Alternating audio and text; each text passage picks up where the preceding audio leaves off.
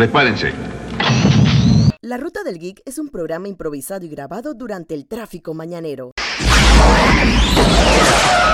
Un momento, ¿qué está haciendo, Doc? Somos los mejores, los más apuestos y los verdaderos. Jorge Atencio y Alicia Roger les darán sus opiniones sobre lo último en la cultura popular. ¿Para qué necesita Dios una nave? Saldremos a pasear. Pues dile a ella que venga, ella también debe interesarse. Les advertimos que pueden haber comentarios o palabras fuera de tono, sonido ambiente muy alto, pero lo más importante, hay spoilers de las últimas series y películas. ¡Uy, sácanos de aquí! A donde vamos no necesitamos caminos. Here we go. Hello. Hello. Estamos de vuelta en el carro en otra carrera de diciembre. Este va a ser este es el título ya de los episodios de diciembre. Pura diligencia, Pura diligencia para que podamos una bonita Navidad tranquila. ¿eh? Esto. Eh, bueno, Alicia, ¿cómo estás? Bueno, bastante bien, bastante hypeada por todas las noticias que hubo en los últimos días de esta semana.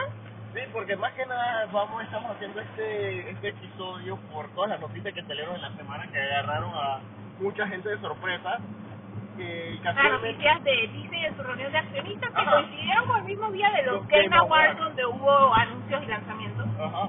Y entonces, por lo menos, el, las noticias fueron bien impactantes y por eso estamos en edición especial. Y saludo a, la, a los muchachos, a Hilde y a la gente de Cine con Sabor que casualmente nos agarraron, eh, nos llamaron por una sorpresa para el programa de ellos de, esta semana. Pásale.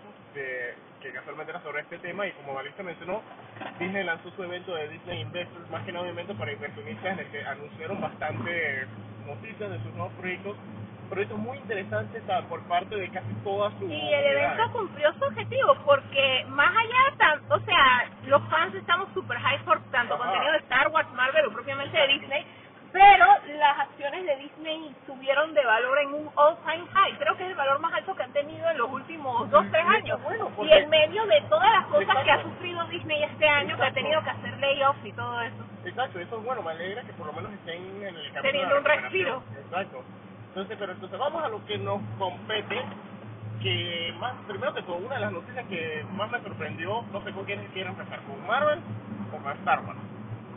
A ver, Porque fueron las que más impactaron. Yo considero que deberíamos empezar con algunos anuncios del mismo Disney como tal. Okay.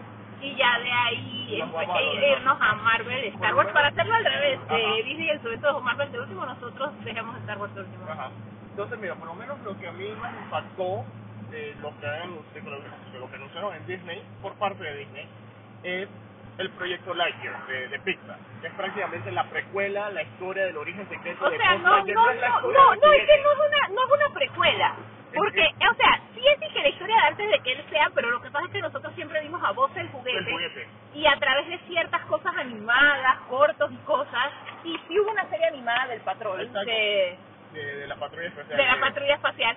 Esto y a otras cosas sí hemos visto un poquito de propiamente la patrulla espacial y de Buzz, el personaje en el que está basado el juguete de Toy. Story. Ajá. Pero ahora sí vamos a ver una película full que no es Toy Story, es un spin-off de Toy Story, pero donde vamos a ver la historia de Buzz Lightyear cuando era cadete. Es como si fuera un Monsters University, pero la diferencia es que nosotros en realidad siempre vimos a Buzz el juguete. Ahora vamos a ver el verdadero Buzz Lightyear, el persona. personaje como como personaje real, pues, Ajá. en su mundo donde él es un cadete, pero que nosotros sabemos hacia dónde él va. Ajá. O sea, y hasta y eso explica, y eso explica no el juguete. Nosotros eh, eh, ya vimos la historia del juguete. Exacto. Ahora vamos a ver cómo, o sea, para cuando hacen el juguete es porque ya Buzz es el mejor. Es, es la el mejor, serie que hay en ese. en No, no, no la mejor serie, sino que dentro de su mundo, o sea, eso es como por ejemplo Star Wars, o sea, no hacen juguete de Stormtrooper runcho random de la izquierda, o no hacen juguete de, ah, ese man de los rebeldes que estaba parado tres personas atrás de Mon Mothma en la reunión de Return of o sea, no, eso no lo hacen en juguete, tú tienes que haber trascendido en algo, o sea, Buzz Lightyear es el que le gana a Sir, o sea, él es el principal, él es el héroe, pero ahora lo vamos a ver, vamos a ver a Buzz Lightyear Ajá, cuando era cadete. Pero no, vamos a verlo cuando era el cadete, o sea, cuando empezó. Ujú. Entonces, esa es la razón, una de las razones por las que hay recasting de la voice, es porque como no es el juguete, es el personaje. Y es el personaje comenzando, o sea, Buzz Lightyear cuando llegó a la Academia Espacial de yo quiero ser esto, yo quiero pelear contra Thor. Entonces se me hace súper interesante y el estilo de animación y todo lo que está usando está súper cool. diferente. Y la personalidad va a ser diferente porque una vez más, no es el juguete. Esto, a ver, entre las otras noticias que hubieron, eh, Disney también lanzó, bueno, también anunció que está trabajando en diferentes proyectos animados, eh, eh, más que nada internacionales, hasta ya está entrando en el reino de crear sus propias historias desde hace A mí rato. me gustó muchísimo la propuesta, el trabajo conjunto que van a hacer, la de Nigeria. Ajá, Eh, eh, ese proyecto, ¿tienes el nombre en la mano? eh, no, pues déjame revisar si no lo he sacado. Pero eh, ese fue el que más me llamó la atención porque era algo que salió a resurgir mucho cuando todo este incidente del casting de la sirenita, que todo el mundo era dije, pero Ariel siempre fue pelirroja, porque ahora me casteas una actriz, una cantante de color. Sí, Ariel era pelirroja y era europea y todo esto. Eh, entonces el detalle es ese de que todo lo que, por lo menos lo que muchos comentábamos era, deja a esos personajes tranquilos, cuenta nuevas Nuevas historias en otros países del mundo y eso como contaste Coco, como contaste Moana. Y Disney lo que está demostrando es que sí, estoy haciendo la live action de los clásicos, al- algunas con algunos ajustes, algunas igual, pero sí también estoy comenzando nuevos proyectos. Y entre los nuevos proyectos está esta, Esta película, esta colaboración, me que es muy, muy buena. Pero la, Es- o sea que para mí esa es una de las principales que más me gustó, pues, porque es un país que Disney no ha abordado. Exacto, al igual que también el proyecto del que sí soltaron, bueno, no un material, pero sí un teaser animado que es Encanto, que es la colaboración o, el proyecto basado en Colombia. Sí, Encanto, que es de Colombia, que la música es por Lin Manuel Miranda, que de hecho él publicó que llevaba tres años trabajando en él. Ese proyecto también me gustó bastante. O sea, me gusta el concepto de que sí mostrando, estamos abiertos a nuevas historias y historias de diferentes países y lugares. Ajá. Esto, déjame verificar si encuentro algo. Esto no, esto no es, pero sí tiene otro proyecto también de Nigeria Gente que se llama Fedi, o, es- o el otro. Porque yo sé que ellos habían anunciado otro también dentro del Día de los Inversionistas. Sí, es que ellos hicieron muchos anuncios, pero este proyecto en particular, que era una colaboración, fue uno de los que a mí más me gustó. Ajá, ya lo encontré. La, eh, se llama Iwaji. Eh, eh, este proyecto para mí promete bastante, o sea, porque es que me da un feeling como a Black Panther, o sea, abrir a historias y a personajes de diferentes culturas y que tú puedas admirar y sin necesidad de sencillamente te agarro un personaje que tú te gustaba desde hace mil años, Pinocho, y te pongo que que Gepetto Casteo, ¿a qué te puedo decir yo? Morgan Freeman, o sea, Ajá. no, eso, no hagas eso, o sea, crea nuevas historias y hazme amar nuevos personajes diversos, o sea, yo siento que eso le da más valor. Entonces este proyecto me gustó mucho, Encanto me llama la atención Sí. para ver por qué, porque ángulos se van a darle bastante exposición a la cultura colombiana, eso es muy bueno. Ya Eh, de ahí... lo que me ¿qué llamó la atención tuvo? es que anunciaron series basadas en las películas que más les han pegado los últimos años. Ujú. Viene una serie de Baymax, obviamente de Vicky ¿Otra? Rossi. No, esta es de Baymax solo. La serie que hay es la serie animada de Vicky Rossi. Ok. El grupo, como era, es una serie de Baymax, simplemente se llama Baymax. Viene una, viene, viene una serie de Moana, viene una serie de Tiana, de la princesa y el sapo, y viene una serie de Zootopia que se llama Zootopia Plus. Debería llamarse Mamaltopia, Plus, maldita película racista. Plus. No olvides el Plus, es importante el Plus. Ok, Y el lado- Mamaltopia Plus, o sea, solo hay mamíferos, reitero, la película es racista. Ajá.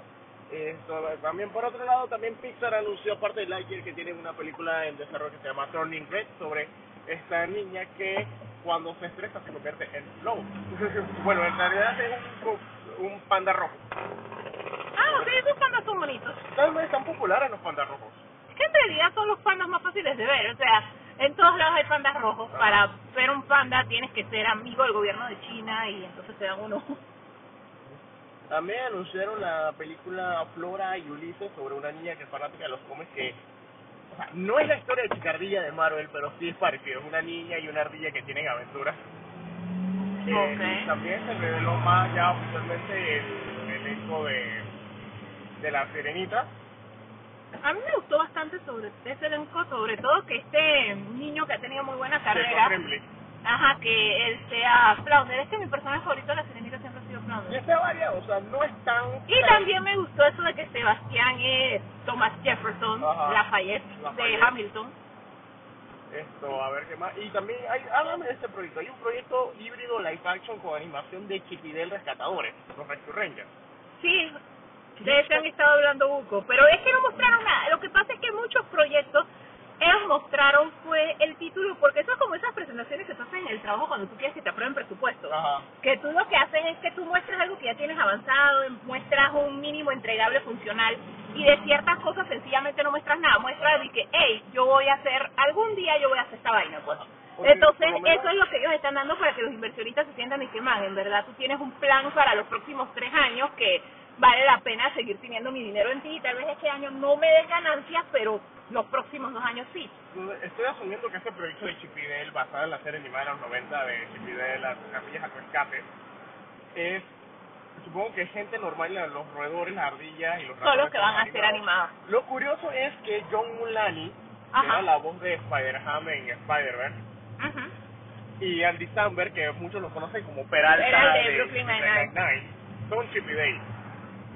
No, o sea, el casting está bueno y es interesante ver cómo va a ser. realme- ajá, realmente por lo menos ellos los, los- realmente hay algo con las actuaciones y los performances de ellos en su otro proyecto que realmente ah, los veo. Yo lo veo Los veo como. Ahora mi pregunta es, si tú puedes hacer chipilera, si tirarán Bernardo y Bianca. No, eh, no sé. Deberían porque fueron los primeros de este concepto para Disney, pero Chip y Dale. No, pero digo, eh, o sea, Disney está, con tal de completar números y mostrar que tiene sus mil proyectos, ha tirado de todo. O sea, ¿por qué no tirar Bernardo y Bianca? Yo sé. Puede ser esto, a ver, ¿qué más? ¿Qué más? ¿Qué más? Tenemos que... Eh, ¿Ya quieres entrar de lleno con Star Wars? Ah, no, íbamos a hacer, Marvel primero y Star Wars de último Ah, para no, hacerlo al revés.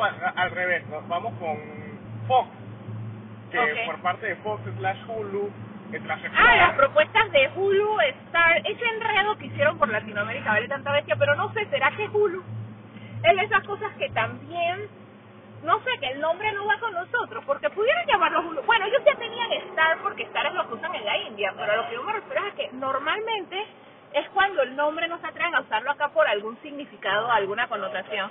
Pero, o sea, o de no sé. no sé, de pronto la, misma palabra, no el mismo nombre, no es No es nada atractivo y Star se les hace más atractivo. Bueno, y como te digo, es que es lo mismo que tienen en India. O sea, los países que ellos no tienen Hulu, los mercados de eso, ellos lo llaman Star. Ajá. Entonces, eso es lo que viene para acá. Pero es una muy buena propuesta, porque en realidad los exclusivos de Hulu, yo no sé, Handmaid's Tale, ¿cómo se puede ver legalmente acá? Déjame ver. Eh, tienes que esperar que lo den en uno de los canales asociados. Si no me equivoco, lo dan en... Ah, Estás diciendo es que ellos ya tenían, Disney ya tenía Star en la India y lo va a trasladar para... Sí, es que es lo mismo que hizo Sony, Canal Sony existe en la India. O sea, lo que pasa es que la- los derechos y cómo se manejan las cosas, curiosamente, con todo y lo lejos que quedamos, el manejo que le dan las empresas a la India es bastante similar al que nos dan a nosotros. Lo que ocurre es lo siguiente. En el caso de Disney no puede traer Hulu como tal, ahora que Hulu ellos son el accionista mayoritario dueño, con- habiendo comprado la parte de Fox.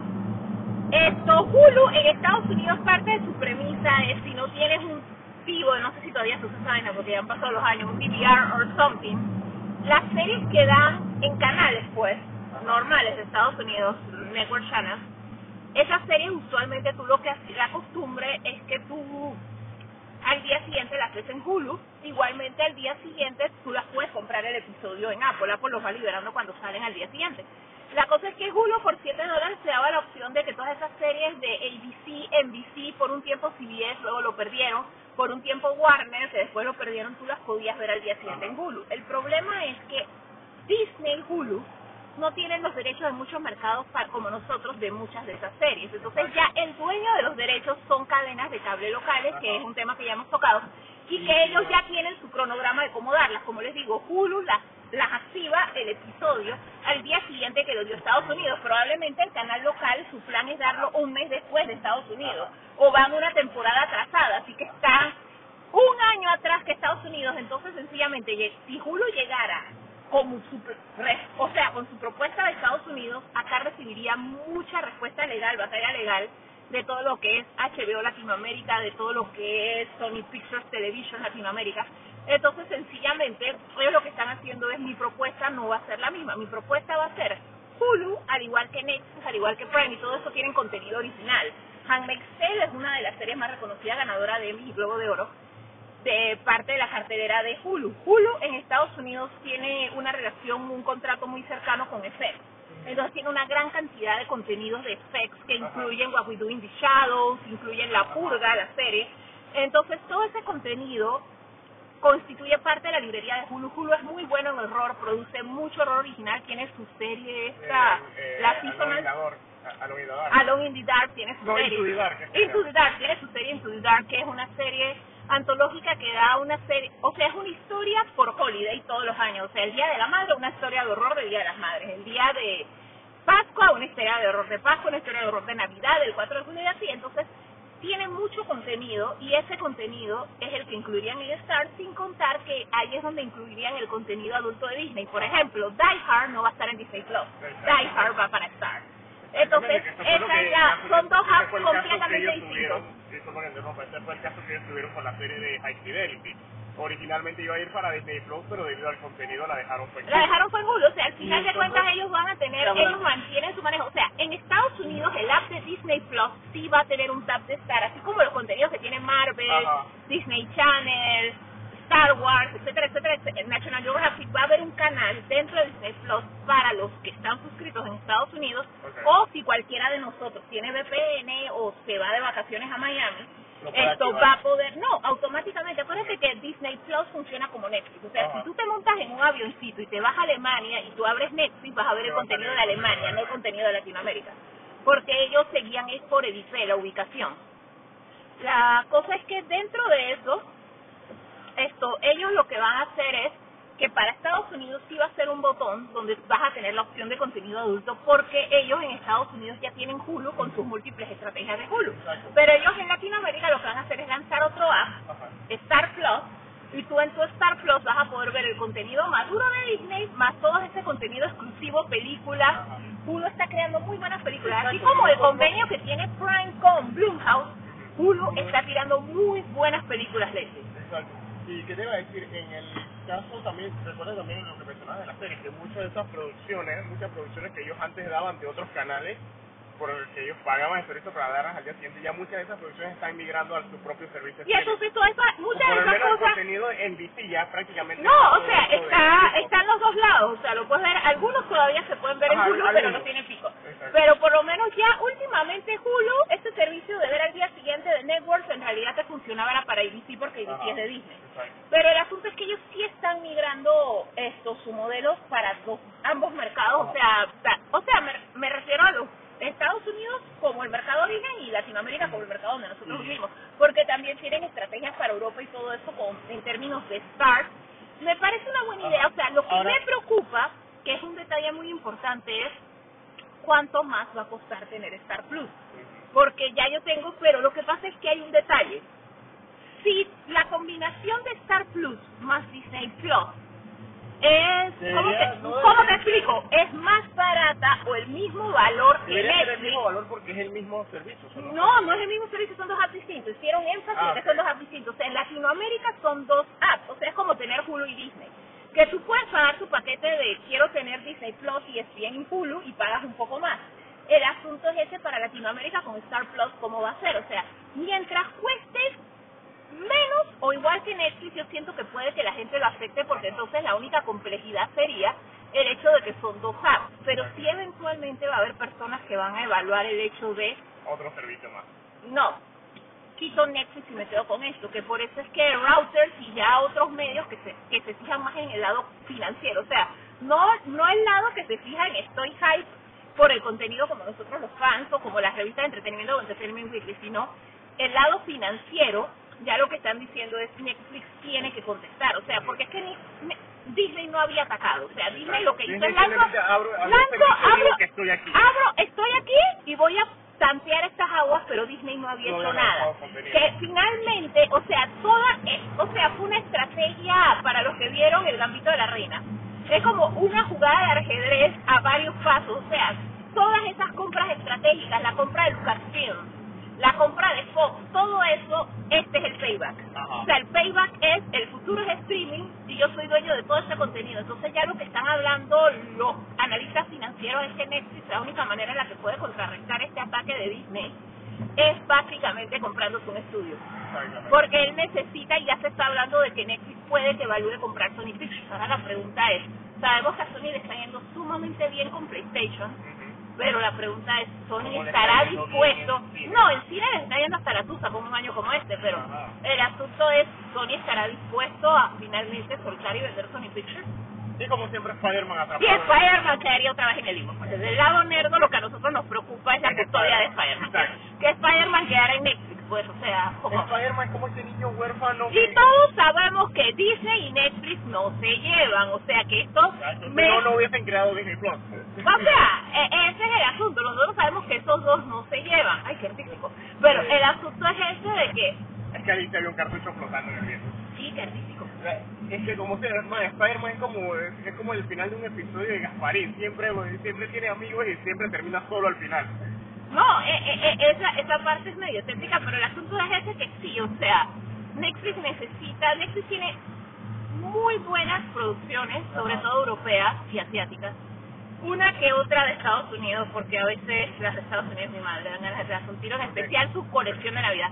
Pero el asunto es que Netflix sí necesita aliarse con alguien como contratar, ya sea a través de un merger, una compra, una sociedad o something, pero ellos sí necesitan hacer algo. El problema es que como ahora todo el mundo sabe que la plata está en el streaming. Ajá. O sea, ya, de ya los este. cines se volvieron un nice to have. Ah, o sea, de ser la mayor fuente de ingreso en, el, de ese tipo de entretenimiento después de los videojuegos, pasaron a ser un nice to have. Entonces ya la plata está en el streaming. O sea, estamos en un momento de disrupción como cuando salió el iPhone. Entonces, en este momento de, de disrupción muy en particular, es un detalle bastante crítico ver qué va a hacer Netflix. Porque es eso, o sea, lo- algún estudio se convencerá, ah, vamos a hacer partners cuando Universal tiene pico, Ajá. Warner tiene HBO Max, o sea, Eh, ¿cuál, cuál otro? tiene CBS Paramount tiene CBS. Plus. O sea, todo, todo el mundo le está apostando Ajá. y hay que ver si alguna dice y que yo echo no. para atrás y me uno contigo. Ah, y recuerda que todos se están eh, equipando. Por ejemplo, que Disney, cuando abrió, todo el mundo obviamente está viendo Marvel y Star Wars, pero Disney tiene, tiene Disney.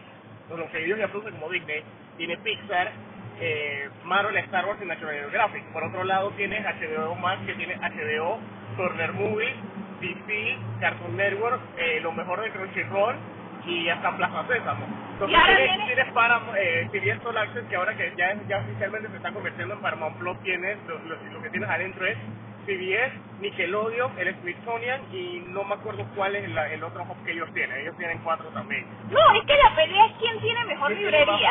Porque al final de cuentas nadie puede pagar toda la cantidad de servicios. De hecho, yo estaba teniendo esa discusión con un amigo por la cantidad absurda de servicios que nosotros tenemos ahorita mismo, pero era lo que yo le explicaba. O sea, es una situación per se de la pandemia. O sea, por Porque mi asma, por mi asma no me puedo exponer tanto. Entonces, al final de cuentas, nosotros dos estamos en la casa y llega un punto que o sea, no puedes estar todo el día en el patio pateándole la pelota a la perrita y te aburres. Entonces lo que hemos hecho es, ¿cierto? Ah, lo que nos salía, con lo que nos salía una ida al cine, pagamos la mensualidad de cinco servicios. O sea, literalmente es eso. Y sin olvidar que también que los servicios que usualmente tiene, por lo menos la- Netflix su fuerte es cuando tira el, el, el original de la semana.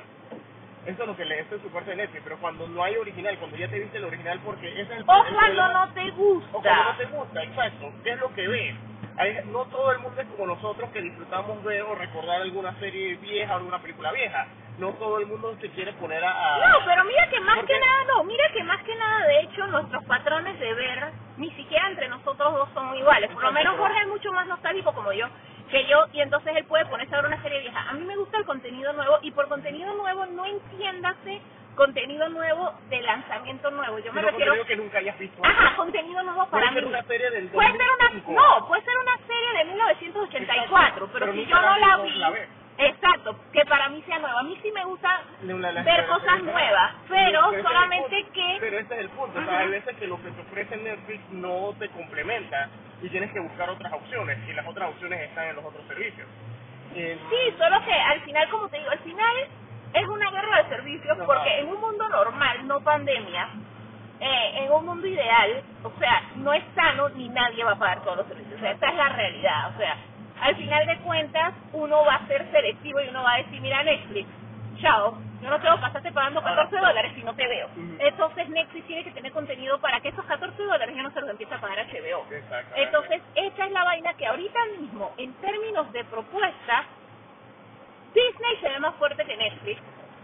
Y después de Netflix, HBO Max está comenzando a despertar como monstruo. Prime sigue siendo el tira cosas muy buenas como The Boys, ha tenido cosas muy buenas, pero no tira lo suficiente. Exacto, lo que pasa, lo que yo siento que el problema de, de Prime es que uno, eso que, que no tira lo suficiente y dos, ellos tienen que arreglar su merchant, eh, su, su, su marketing, porque hay proyectos que de repente son buenos, pero la publicidad de ese proyecto no es como que la mejor, por lo menos ellos ahora mismo, nosotros acabamos de salir de nuestro de, de nuestro servicio de correo a buscar una cosa de Amazon Prime, una de las cajetas me está, está es totalmente diseñada en, la nueva serie película que se de, perros de perros zombies. que se llama The Pack pero incluso sea, ya eso me está llamando la atención, pero cuando tú ves el mismo trailer de The Pack no es algo que te llame la, la atención ver.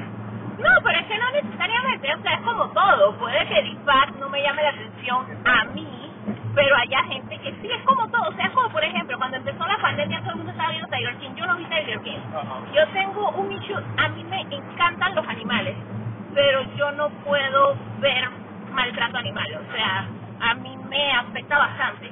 Entonces la cosa es que, que de hecho, hasta para ver películas le pueden preguntar ahora y le pueden preguntar a mis amigos, amigos como saludos Alexis, que usualmente hay ciertas películas que yo espero que alguien las vea primero o utilizo ahí una página que se llama Dice el perro se muere, Ajá. que sencillamente yo la uso para cosas como eso, o sea, yo demoré en ver John Wick 2 porque para mí John Wick 1 fue una película traumatizante, o sea, yo lloré media película, a mí me interesaba un coño la acción, mataron a la perrita. O sea, yo he sufrido esa perrita como ustedes no tienen idea. Entonces, yo trato de no ver cosas con animales. Yo al sol de hoy no he visto Soy Leyenda, porque pregunté y me lo dijeron. O sea, y yo no voy a ver una película para llorar tres horas. O sea, yo caballo de guerra casi me muero. O sea, no, una cosa horrible. Literalmente el amigo con el que fui ya diciendo, no, o sea, si hay que sacarte de aquí. O sea, yo nunca había visto llorar. O sea, mínimo se me había muerto mi mamá, mi perro, mi gato, me, se me había inundado la casa. O sea, entonces no me gusta. Entonces yo, si sé que hay maltrato animal, no lo voy a ver. Y fue mi caso con Tiger. Pero todo el mundo hablaba de eso. O sea, al final de cuentas, Netflix, el poco, el poco de telenovelas, el poco de telenovelas que hay en Netflix a mí no me llama la atención, pero mucha gente tiene Netflix por las novelas. Es que ese ha sido el problema con Netflix. De Netflix he estado viendo mucho del que te, te tiro mi, mi original de la semana y si es serie te los tiro todos los episodios de una sola vuelta. Que casualmente nosotros estamos viendo un youtuber, que eh, Chris Stockman, hablando del caso de HBO Max con las películas de estreno. Que una, una gran ventaja que tuvo Disney Plus con The Mandalorian fue que no todos los episodios de una sola vez, se los, se los ha ido soltando semanalmente. Que es, un, es, es una práctica que se ha perdido, el hecho de que tú veas una Pero serie... ni tanto, o sea, como- no, pero ya, o sea, no son el primero y no son el último. Ajá. Para tu información, No, desde la primera temporada, Hulu la tira por semana, que es, un- es una agonía. Tale, esto, The Boys, es así, o sea, ya depende del network y depende del tipo de serie. O sea, Netflix utiliza el tirar todo porque primero que todo Netflix, como él tiene su red mundial de creación de contenido, tira mucho contenido. Entonces, la semana siguiente, esta serie, a menos que sea una serie del calibre de Stranger Things o de Dark, ya va a estar muy abajo y la gente no la va a ver. Muchas series pasan desapercibidas sencillamente por eso, porque ya, o sea, si tú no te toda la semana, aunque sea a ver, hey, lo pongo en el watchlist, las series se te van a pasar desapercibidas. Entonces ellos Ya por eso... ya aún poniéndola en el Por WhatsApp, eso- apenas sale la nueva de la, de la nueva de la Agregas más. Y tu WhatsApp te va a Mi watchlist tiene más de 100 cosas. Me das cuenta, yo no sé ni por dónde empezar. Tienes a- acumulado de hace como 4 o 5 años atrás. Y lo curioso es que mira que a mí no me pasaba eso cuando Netflix comenzó. Cuando yo puse Netflix por primera vez era Netflix Best. Pero no me pasaba no solo porque Netflix tenía menos producción, sino que cuando yo puse Netflix inicialmente era por la librería. Ajá. Entonces realmente yo no acumulaba porque yo lo que hacía es cuando yo empecé Netflix era por nostalgia quise ver Power Rangers Ajá. y entonces yo me comencé Power Rangers desde el inicio y llegué como a la octava, novena, décima temporada. Y hice lo que yo te decía, ver cosas que tal vez son viejas, pero que yo nunca vi completas. Ajá. Comencé Twin Peaks, que yo no la había visto completa. Y de ahí lo otro era películas de tiburones comiéndose gente, con, comenzando con Tintorera, que yo la recordaba de niña, pero hacía años que no la veía. Esto, al final de cuentas, el hecho es que al inicio tú tenías como un orden. Ahora estamos sobresaturados de contenido al grado de que tú realmente no sabes qué ver y yo en mi caso no veo librería, yo uso Netflix por sus exclusivos, que por eso es que yo comparo los servicios.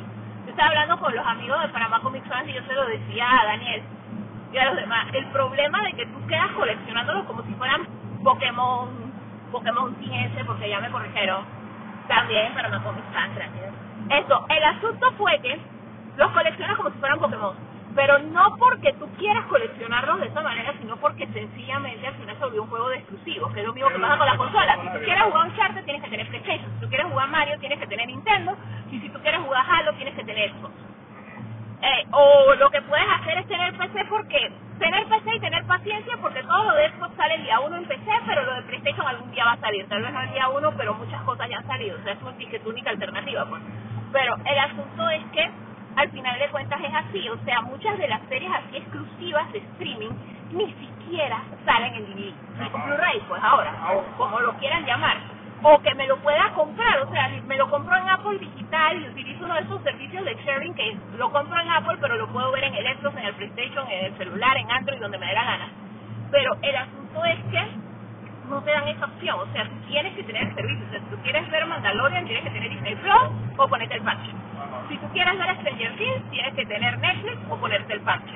Si tú quieres ver Hammerstead, tienes que tener Hulu o ponerte el parche. O esperar que lo den en el cable. Sí, pero el problema es que yo siento que la vida actual, o sea, nosotros tenemos cable en la casa básicamente porque, como hemos comentado antes, tenemos una boomer entre nosotros, mi madre. El asunto es que mi mamá y la tecnología, mi mamá y Jorge son como Alan Grant, que ellos y la tecnología, como, o sea, los aparatos los ven y se asustan. Irónicamente, trabajo en soporte técnico. Sí. La cosa es que mi mamá y Netflix nada que ver. Entonces, y el inclusiveness de Netflix y los boomers también nada que ver. O sea, imagínense si nosotros tenemos la guerra entre millennials y generación X grande de medio rabia que me casaste esto, o medio rabia que haya demasiada inclusividad alfabética en las series de Netflix. Ahora imagínense a alguien de la vieja escuela que ellos no son inclusivos a todos. La vaina es que yo tengo cable por mi mamá nosotros lo tenemos en la casa por ella. Pero, o sea, mi mamá le funciona el cable porque está jubilada después de años trabajando, entonces tiene la ventaja de que she has all the time in the world. O sea, nosotros no, o sea, tú tienes para poder ver las series por cable al final de cuentas tú tienes que tener DVR o algún tipo de dispositivo de recording porque la serie la dan mientras tú estás en el trabajo, la serie la dan mientras tú estás llevando al perro al veterinario, o sea, no, no es lo mismo. Entonces, al final de cuentas, o la ves con el parche, en alguno de estos servicios de parche, o la ves, pones el servicio. Entonces, por eso que tenemos 10.000 servicios disponibles. O sea, es una cosa horrible. Ok, entonces, eh, volviendo a lo que son los anuncios, que los otros anuncios de Disney, eh, más que nada por parte de Hulu, creo que una de las cosas más grandes de las que anunciaron fue la serie de Alien. Sí, que el lanzamiento más grande de ellos fue la nueva serie de Alien con Ridley Scott, la serie de Shogun, para los que recuerden Shogun, que fue una, una de las mejores miniseries de, así como de época, solamente que de samuráis de su época. Esto... Y, el, el, ya, ya confirmación de que se están moviendo la producción de the Last Man Ajá, y que porque se está que Lleva... lleva esa adaptación al cine lleva prácticamente milenios, desde, desde que el cómic terminó, desde que el cómic empezó, a inicios del 2000 han estado tratando de adaptarlo a live action. Obviamente ya se va, va a hacer serie, no va a ser una película porque sí va a ser una película bien complicada de hacer, con todo el montón de historias que eventualmente termina. Pero creo que eso fue el... Ah, y había otra serie que ellos habían anunciado Resurrection 2, pero no sé qué era esa. ¿Se habían escuchado esa?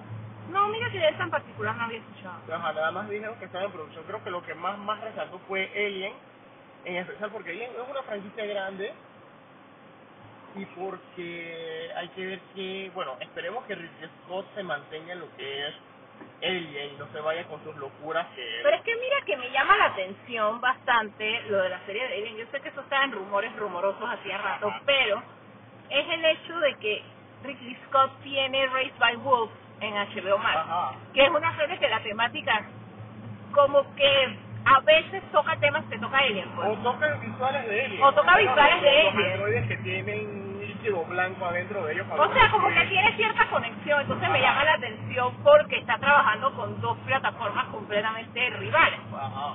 Porque Ray Wolf también tiene muy buena inversión, es una de muchísima calidad y el cliffhanger del final de la primera temporada valió bestia. Esto, entonces, eh, eh, eh, eso, ese fue mi shock porque fue decir, ¿cómo queda Ray Wolf? O es que lo vas a manejar en paralelo. Hay posibilidad que las historias en algún momento se conecten porque en verdad Ray Wolf tiene algunos detalles que apuntan a que es en el universo de. Ajá. O sea, no es per se la historia de Alien que hemos estado siguiendo a través de los años, pero sí tiene conexiones fuertes. Ajá, y que no solo sino que por lo menos que se mantenga dentro de lo que es Alien. Porque Alien ha tenido este problem- pequeño problema llamado Prometheus, que con el que la gente no ha estado totalmente complacida y que luego trajo este otro pequeño problema llamado Alien Covenant, donde la gente ha estado también un poco agraciada al respecto. Sí, en realidad, o sea, le tengo potencial, o sea, como te digo, solo me preocupa, o sea, a mí me gustó Ray Wolf con todo y sus rarezas. Esto, pero me preocupa es esa parte, pues. Pero fuera de eso, sí. Y ojalá se asemeje más a las películas 1 y 2 de. O sea, que en vez de... Yo no sé cuál es esa necesidad ahora de que a todos le tienen que dar origen, pues. Ajá. O sea, yo no me acuerdo ni siquiera de mi propio origen. Yo no necesito saber el origen de las cosas. Sí. Déjenlo ahí. Exactamente. Ok, pues entonces, bueno, ahora sí, entrando a lo que es Star Wars. ¿Ok? Eh, no, espérate, Star No, Wars. no, no, no, Marvel, ¿por qué te insisten en querer hacerlo en el orden que lo hicieron esta gente? Dios Estoy mío. de hacerlo en el orden que me acuerdo. a ver, creo que la cosa más grande de lo que anunció esta... Eh, eh, Marvel.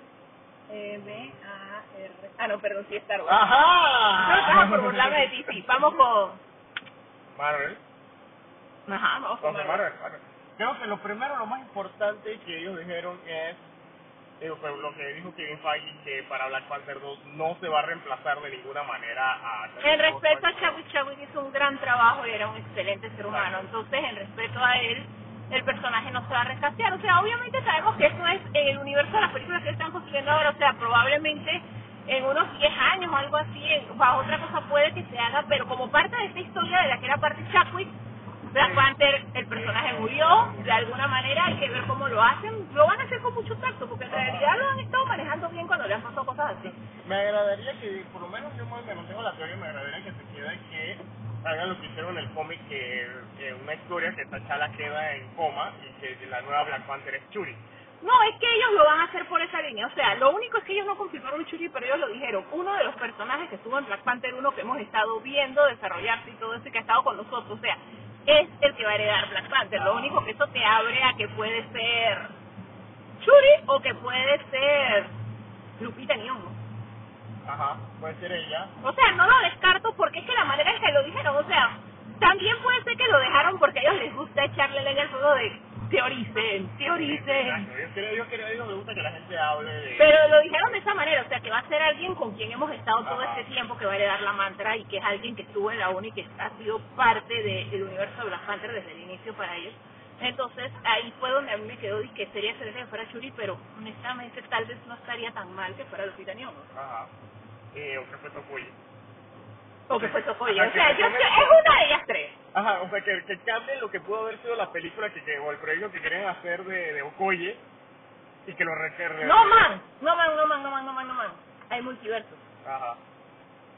¿Qué tal si reviven a Killmonger, pero se traen el de otra dimensión? Killmonger de otra dimensión. El También pensé Killmonger eso. de otra dimensión. También pensé eso. porque también es alguien que vimos en Black Panther. Ajá. Y como ahora que ah, como ahora hay multiversos, honestamente, nadie se queda, ningún personaje se tiene que quedar muerto a menos que el actor lamentablemente fallezca, que ahí ya no puedes hacer nada. No, pues. pues. O sea, por eso es que Black Panther se va a quedar, el personaje va a fallecer junto con su, porque obviamente él estaba vivo en la historia, pero como el actor falleció, ellos van a hacerle un seno dentro de la película, pero alguien- es una posición- cualquier persona lo puede reemplazar. Una posición muy difícil porque tienes eh, personajes que fallecieron durante Avengers Endgame y tienes un actor que te falleció post Avengers Endgame. Eso es, No, sí, pero todos los personajes que fallecieron en Avengers Endgame, mientras el actor esté vivo, puede regresar porque es la versión de otra dimensión. O sea, el MCU se volvió fringe. Ajá. O sea, e- e- ese es el mundo en el que vivimos actualmente. O sea, el MCU es fringe. O sea que se te murió Iron Man. Ay, hay millones de Iron Man. ¿Cuál te gusta? El hipster, el, como Flash con el doctor. profesor Wells. Con el profesor Wells, que ahora es el Iron Man hipster. Ahora es el Iron Man hippie. Y ahora, Ahora es el Iron Man malo. ahora es el Iron Man malo. Eso, eso sí sería una, una, una locura. De que, hey Robert, tenemos una idea para ti para que regreses como Iron Man. No quiero regresar. Ahora eres Iron Man malo. No, por eso te digo, o sea, al, al final de cuentas hay miles de formas las que todos esos personajes pueden regresar de una manera u otra. Y la otra cosa es, la otra cosa grande que me gustó es que finalmente confirmaron que Christian Bale sí está en Thor el 4, Love and Thunder. Va a estar interpretando a Gore, el carnicero de dioses. Eh, como el nombre lo dice, es un Carnicero de Dios. Ajá, es un asesino de dioses. Y él, no sé si es un personaje viejo. ¿Cuál es el mejor corte de los dioses? El filete, No es, ese la tipo, picaña. no es ese tipo de carnicero. ¿Seguro que no es entraña? No, no es ese tipo de carnicero. ¿Pero tú por qué se llama carnicero? Porque mata a dioses. Ah, makes sense. Eh, eh, casualmente este personaje eh, es, eh, aparece en esta historia de Jason Aaron, de su rol en los cómics de Thor. O sea, nada más para decirles por dónde de- el tipo de nivel con el que estamos lidiando. O sea, prácticamente Thor tuvo que viajar en el tiempo, buscar versiones de él, del pasado y del presente y del futuro para poder ganarle a, a, a Gore a través del tiempo. De hecho, y la versión del futuro de Thor, el Thor del futuro, es, es, es igualito a Bill, hasta con el mismo parche y todo. Wow. Ajá, o sea, sería interesante que de pronto Hiciera algo por eso. hicieran algo por esa línea, o sea, para poder, porque ya sabemos que tienen que lidiar con el hecho de que Jane Foster va a ser también Thor, de alguna manera. en Van a tener multitor. El Ajá. Torber. El Thor, sí, vamos a ver cómo nos va con eso.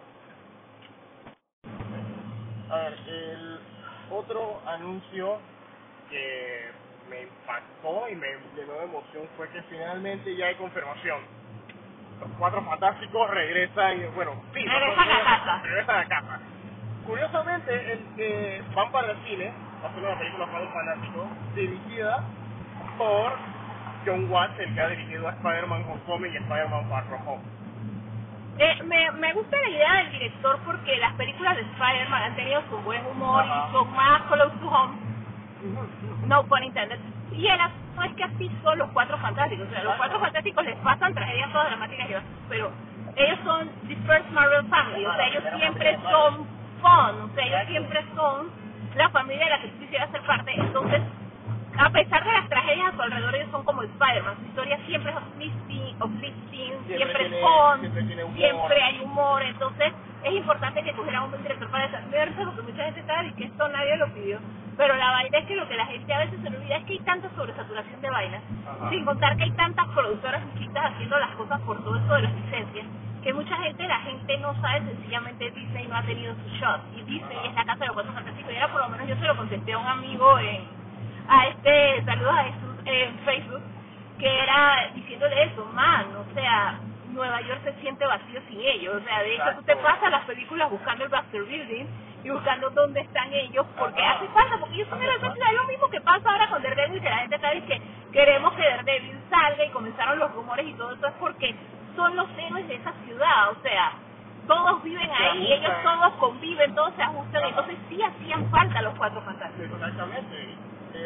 Y ahora que no está Tony Stark se necesita el científico, porque Bruce Banner es científico, pero él siempre está con su drama. Está en su drama y él se especializa solamente en lo que es la versión gamma. No es ni tan bueno, el otro terminó siendo un bebé. Ajá. O sea, tuvo que llegar a Tony Stark para a- ayudarlo con la ciencia. O sea, porque ese man su drama lo tiene tan mal en el MCU, pues la versión de ellos de Banner. Igual. No, porque en otras versiones en realidad tú también le ves el lado científico, pero Ajá. ese man es como el de ni, soy todo emo, mi novia me dejó, después la volví a encontrar, la más suicidó, no puedo controlarme como Hulk y solo soy trippy cuando Hulk tiene el control, porque de verdad que como salió en la última película está lo máximo, o sea, en Endgame esa versión estaba como que el Sparkle finalmente tenía como que yo me chilé, o sea, yo soy grande, fuerte, inteligente. O sea, man, lo tengo todo porque tengo que estar amargado y sufriendo y melodrama, pues. Dejó la emosada y eso No, fue muy bueno. también tiene que, que ver los científicos, un científico les hace, como dice, le hace falta un científico nivel Tony Stark o nivel Reed Richards que el MCU no lo tiene. Y que fue por eso que, sabes que al principio a mí me molestó cuando habían dicho que en el MCU eh, Ultron lo iba a crear Tony Stark, cuando en el- los cómics de Hank Pym. Pero es que cuando tú te pones a ver realmente el background y las especialidades de Hank no, no, no hace como que sentido que él haya creado un robot. Lo que pasa es que con la ver no, y más con la versión del MCU, que el man, o sea, el man se le perdió a la esposa y ya de ahí, eh, ¿En o sea, momento eh, lo iba a hacer? ¿en qué momento lo iba a hacer si no era su enfoque? O sea, a menos que Ultron viajara en el tiempo y se metiera en el Quantum Realm a buscarle a la esposa, no había razón para cuál él lo inventara. inventara o un robot o ese tipo de inteligencia artificial, o sea, no había razón. No, porque, o sea, su juez era otro. Lo que pasa con el MCU es eso, que ellos los personajes los han manejado con su propio background, su propia historia. Entonces hay ciertas cosas que tienes que cambiar. O sea, ¿quién tenía sentido que hiciera Ultron? No solo porque es el más popular o porque todos giran alrededor de él. Era Stark porque, Porque ese es el iba tipo de tecnología alineado. que la No, no solo la tecnología, iba alineado a su historia. O sea, porque también recuerda que él era el que estaba preocupado, como que el que sentía el peso, los dos que sentían el peso de arreglar el mundo, pero tomaban la acción en formas diferentes, eran Capiel. Ajá. O sea, cada personaje tiene su arco. O sea, en el caso de Hampin, en el MCU siempre fue introducido que su arco es muy de él y su familia. O sea, su familia tuvo una tragedia que él está tratando de resolver. El Hampin del MCU es la máquina del tiempo de la película. Ajá. Que el man todo era, yo estoy trabajando en una máquina del tiempo, pero porque mi esposa se murió y yo la quiero salvar. Y que él comienza, que es lo mismo, que es la saga de o sea, cuando tu motivación es como una sola cosa. Entonces, muy difícilmente te va a salir otra cosa que no tenga que ver con tu quest personal. Entonces ellos por eso jugaron, pero Hampin sigue con su Quantum Realm, o sea, ya recuperó a la esposa, pero pasaron todas estas cosas, y de hecho el nombre de la, próxima Ant-Man, Quantumania. ah, o sea, todo tiene que ver con Quantum, o sea, es el juez de él. O sea, pero tú todavía necesitas un científico de, hey, esto está pasando, y más porque estos manes están haciendo puras tortas, entonces, por la parte mística tienen el doctor Strange diciendo de, hey, se están echando el universo. Pero por el lado, Pero por el lado científico. Stark dejó un hueco bien grande, entonces el que lo puede llenar es Mr. Fantastic. Y tomando en cuenta que la gente se le olvida un punto muy importante, los cuatro fantásticos son familia y son científicos, ellos no son realmente superhéroes. De pronto la mole y la antorcha humana son los superhéroes, pero en realidad ellos todos son científicos, ellos se la pasan explorando y abriendo portales dimensionales y cosas así. El- ellos no, el tipo de aventura, con todo el que ellos tienen una galería de villanos, ellos no son tus superhéroes convencionales. Casualmente yo estaba hablando de eso con Hilde cuando, y que hace un rato que me había invitado a, a Cine con Sabor, que el, porque los cuatro fantásticos en el cine han estado teniendo el mismo problema de Superman, o sea, realmente los escritores que asignan o los directores que asignan no los comprenden, no los, no los comprenden, nada más se enfocan en quiero hacerlo moderno, quiero hacerlo cool, y luego para hacerlo cool... lo Quiero que- hacerlo para el público quiero actual. hacerlo para el público ¿Qué actual, hago? y lo primero que tengo que hacer es ponerle el tono de azul y ponerlo más oscuro, quitarle los calzoncillos rojos y decir que tengan problemas emocionales, cuando en realidad eso no es el core del personaje. No, y sin contar que yo tengo problemas emocionales, yo no quiero ver gente con problemas emocionales en el cine ni en la televisión, o sea, es que, es, es que por, esa fue la metida de pata que hizo la, la, la Fantastic, la, de, la del 2015. O sea, sí, tienes cuatro personajes y los cuatro fueron alterados de, eh, totalmente de la manera molecular y cósmica. Y de esos cuatro personajes, sí, tienes uno, la mole, que él tiene sus momentos emo, de que está triste porque es de piedra, pero no es todo el tiempo. No tengo, Que sorry. no es todo el tiempo. Entonces, el- en este Es caso que no tengo efectivo, sorry. los eh, los cuatro fantásticos eh, han tenido ese problema que esa versión de los de 2015 todos estaban emo bueno tres porque la tipa casi no la casi no salía Lo que pasa es que yo comprendo, o sea, el mundo cada vez está más cínico y todos Ajá. somos un desastre. O sea, los psicólogos deben estar haciendo un run for their money porque en verdad todos necesitamos psiquiatra y psicólogo y de todo, pero el asunto es que a- el entretenimiento es una forma de escape. Entonces, sí, a veces nos va a gustar ver algo con lo que uno se identifica. O sea, por lo menos, ok, la crisis y cómo manejo esto, ay, cómo manejo que llegaran hasta la historia cuando nace Franklin y todo eso, cómo manejo ser héroe y el niño, que es algo que no hemos visto mucho. En cine no lo hemos visto. Exacto. Entonces, cosas así, pero también a veces sencillamente quiero ver a gente haciendo las locuras que yo no puedo hacer, que por lo menos es parte de la magia de los videojuegos. O sea, uno no juega Spider-Man en PlayStation 4, PlayStation 5 ahora, o Miles Morales, por ver el drama y que Miles y que en Harlem hay racismo, o por ver las crisis y la política y el corrupto y eso. Uno no juega por eso, uno juega para hacer wrestling, para recorrer la ciudad como el hombre araña, para pelear contra los ladrones y ser. Entonces, al final de cuentas a veces pierden eso, se hacen tanto énfasis en enfocarse en el drama que se les olvida hacer fun. O sea, al final de cuentas, sí, o sea, no todo va a ser felicidad siempre, pero no todo tampoco puede ser tristeza y amargura siempre, porque entonces ¿dónde me escapo? Exacto. Eh, a ver, ¿qué otro? Ah, hablando de escape, Marvel también soltó una artillería de, de series que anunciaron. Entre las series que están, primero que todo, una- bueno, antes de entrarnos en la serie más que nada para Disney Plus, anunciaron que viene una serie para niños de Groot que se llama I Am Groot. Y- Pero van a ser unos cortos, va a ser similar, me imagino, a la de Porky. Ajá. Y también va, va, anunciaron que durante la filmación de Guardianes de la Galaxia 3, Gen va a filmar también un especial de Navidad. Ajá, para que salga la Navidad del otro año, si Dios quiere.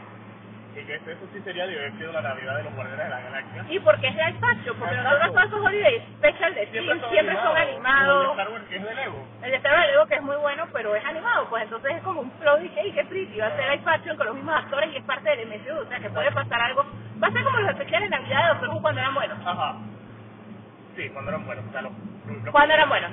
No, no hay que decir nada, cuando buenos. Eh, ahora, lo- la otra cosa que me sorprendió es que las series que, entre las series que anunciaron, ya sabíamos que venía She-Hulk, que ya ahora sí confirmaron, Tatiana Maslany sí es Jennifer Walter, solo que por alguna razón ella simplemente dijo que no era She-Hulk, porque lo más probable es que... O lo En ese para- momento no lo era. Exacto, o lo más probable es que lo dijo para trolear, no estaba confirmado, o recuerde que usualmente Marvel te, que lo que hace es que te castea la identidad secreta.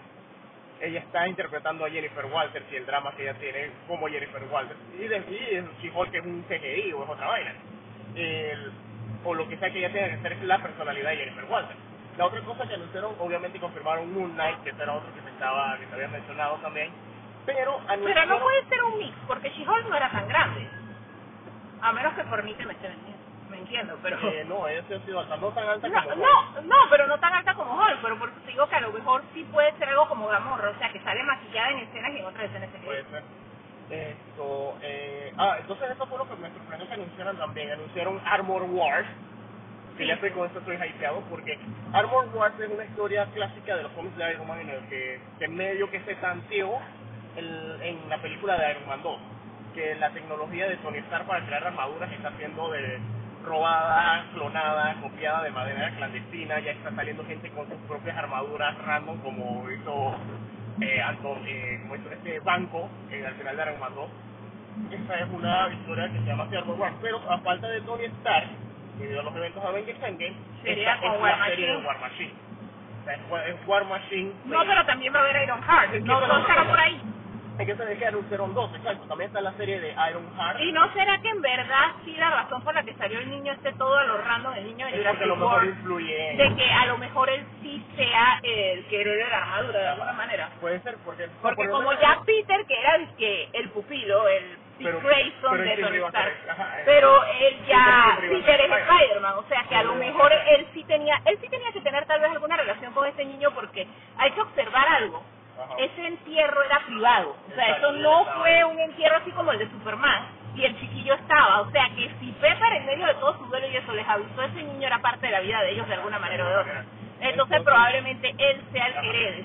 Exacto, porque hay que ver en qué serie va, vaya a quedar él. Si va a quedar en Armor Wars o si va a quedar en Ironheart, porque Ironheart pues, es un personaje relativamente nuevo. No, y el niño sabía de cosas, él ayudó a Tony a arreglar las cosas, o sea que a lo mejor él sale, a lo mejor él, él hace el papel de este man, Él, él termina siendo como el mentor de Riri. como el Will, como este, el otro Wilson que no tiene la nariz rota en la película de la muchachita que se cree Capitán América, el robo gigante. De DC. Esto, Robot Gigante de DC. Ajá, que es con el hermano del man de la nariz rota que no tiene la nariz rota. ¿Tú sabes que Will Wilson tiene la rota? Ajá, el hermano, Luke Él tiene un hermano menos popular que sale en una serie de... Stargirl. Esta vaina. Más, más pista no te puedo dar, por eso que somos pésimos tipo en charada. No, o sea, no tienen idea. En Pictionary, charada, No, no, no, jugado una sola vez. O sea- no jugaste conmigo. Por eso que no nos ponen justos, es frustrante. Somos malísimos. ¿eh? Como si hubiese sido el que dibujó la frase tocando fondo. Yo no dibujé eso. Se dibujó de que un buzo debajo del mar, que estás- estoy tocando fondo. Bueno, sí, eso no lo hubiera adivinado nadie. Nadie. Esto, la, no, la cosa es que en el caso de Ironheart, para los que no saben, Ironheart es esa chica, Riri Williams, que ella ha inspirado en Tony Stark, o que, según los cómics, encuentra una inteligencia artificial de Tony Stark, que ella desarrolla su propia versión de la armadura de Iron Man y decide ser la heroína del mismo nombre Ironheart. Así que, que quién sabe si la, la- en vez de ser un holograma de Tony Stark que le sirve de mentor capaz y que es este niño. Puede ser. Puede ser. No, sí, por eso. Exacto. A ver, Sí, yo- porque ya basta de Tony Stark. O sea, todos sabemos Todo que este man... Todos sabemos que este man tiene que vivir de algo considerando que sus otras películas ya no son lo que eran. O sea, el man ya solo Forever va a ser Tony Stark, que lo hace súper bien. Pero encuentren otras maneras. Y sencillamente, como yo digo, yo veo muchos potenciales que venga el Tony Stark de otro universo y que obviamente no va a tener ninguna conexión emocional con todo este poco de chiquillos y que estos chiquillos van a tener que batear por sí solos o buscarse otro mentor como hizo Spidey con Doctor Strange Ajá. y ya de ahí en adelante que él cuente otras historias. Pero eso de que Forever and Ever and Ever sea un holograma nostálgico, ¿vale? Como chido. Y hablando de cosas para Disney Plus, lo bueno fue que... Ah, también la otra serie que anunciaron fue Secret Invasion con Samuel. Fury. Que, que no- todos pensamos sí, que no la iban a- película. No, es que todos pensamos que la serie de él iba a ser la serie esa de Sword Ajá. y que se iba a conectar con Agents of Soft, se decir. Eso sí, la exacto. Y que todo eso se iba a conectar y se fueron por una tangente completamente opuesta. Ajá. Que va a estar protagonizada tanto por él como este Krennic, Ajá. Este, Ben Mendelssohn, que era el Skrull que era el Skrull. Son ellos dos. Eso, eso, eso, eso sí va a estar bueno. Y hay que ver cómo todo esto se alinea también con las películas. Por otro lado, hablando de eso también, eh, presentaron un nuevo tráiler de Falcon y Winter Soldier que se ve La, la, la, la dinámica entre ellos La está súper Realmente, de todas estas series de Marvel, esta es la que yo más estoy esperando. Eh, o sea, igual estoy esperando WandaVision, pero esa es la que más me intriga por la dinámica que ellos tenían en, en Civil War como en Infinity War. Y ver cómo queda el drama este de, de Sam Wilson con el escudo. Y obviamente qué, va, qué, qué planes tiene el MCU para Barón Timo. Y Sí. sin olvidar que en los trailers sale el US Agent. Solo que el US Agent sale pisoteando gente en un juego de fútbol como en un Super Bowl. No, man, esa cosa, esa serie va a estar súper cool, pero lo No, que que es la sale la chica de- del solo. Sí. Esta, eh, eh, el Inkelima, la que hacía del Fitness, sale ahí. Nadie, no, sé, no sé qué personaje hace. Y, eh, obviamente presentar. Y el trailer de Loki también está. Que Está, está, inter- está está interesante y está presentando muchas eh, probabilidades de por dónde puede ir No la, trama. Como por ejemplo, hay gente que está pensando. No, que, es que la trama va a estar conectada con un, un hijack que hubo de un avión que es misterioso, que nunca se resolvió, que pasó como en los años 60, porque mencionan al, mencionan un nombre que suena a eso, que fue un avión que lo secuestraron, pidieron el ransom y todo eso, y el secuestrador se tiró en paracaídas y el man nunca lo encontraron ever. Es uno de los grandes misterios. O sea, de eso de hijacks de aviones es uno de los más grandes misterios de la historia y parece que ellos lo van a tocar porque va, o sea, como que van a explicar su versión de man, nunca encontraron a los manes porque eran Loki y esta gente y era otra cosa de Asgard y por eso fue que pasó eso. Entonces, hay está bastantes súper teorías. de- de- hay gente que dice que puede salir Mephisto, hay gente que dice que puede salir el Tribunal Viviente, versiones MCU. Eh, No, esa serie promete mucho, y más que promete nada bastante. porque... Y ahí sí sale el man de la nariz Y rota, más ¿no? que nada porque esa serie sí, y Owen Wilson le luce el look así de mentor viejo, cabello gris y todo eso. Pero la vaina es que el trip para mí con esa serie es que esa serie va a ser como el Forrest Gump, ¿Será de que, que, será que empiezan Mephisto? probablemente. Porque la, la, la nariz rota de él y la nariz de los dibujos de Mephisto en los cómics de Marvel. Pero lo que te decía es que para mí el flow es que esa serie va a ser como Forrest Gump, que este man va a estar Lo van a en en un montón de cosas y va a estar en un montón de eventos históricos y cosas importantes. Esa, esa, esa estaba cool. Esto, a ver qué más, qué más, qué más, qué más, qué más había de, de Marvel. Ah, sí, el trailer de What If también que está súper cool y me El estilo de animación el estilo de animación con esta extraña combinación de dibujo con CGI, porque no sé qué es exactamente, en especial cuando... Que parece sale- comic, que otra gente lo ha usado, pero a mí me encanta ese estilo, es súper cool. Está muy genial la idea de What If, y es sobre posibles... Universos alternos que en el caso con todo lo que ellos han hecho de Time Meddling, la- todo lo que hicieron con el guante y con los Stones, yo siento que en realidad son multiversos más bien que What If, que por eso que sale el Watcher, o sea, No, porque el Watcher siempre ha sido salido el narrador de los cómics de What If, él siempre sale al inicio. No, pero lo que te decía es que me da el flow ese de que es como un, mira, en la Tierra no sé qué, es así, porque en esa Tierra pasó este guarif. O sea, yo siento que, aparte de los guarif, son más bien como multi, Ahora, multiversos. que durante el evento, Ajá. Eh, en su cuenta de Twitter y, y, lo y compartió ese screenshot en su cuenta de Instagram, la actriz Brie Larson tenía una conversación con la directora de Captain Marvel 2.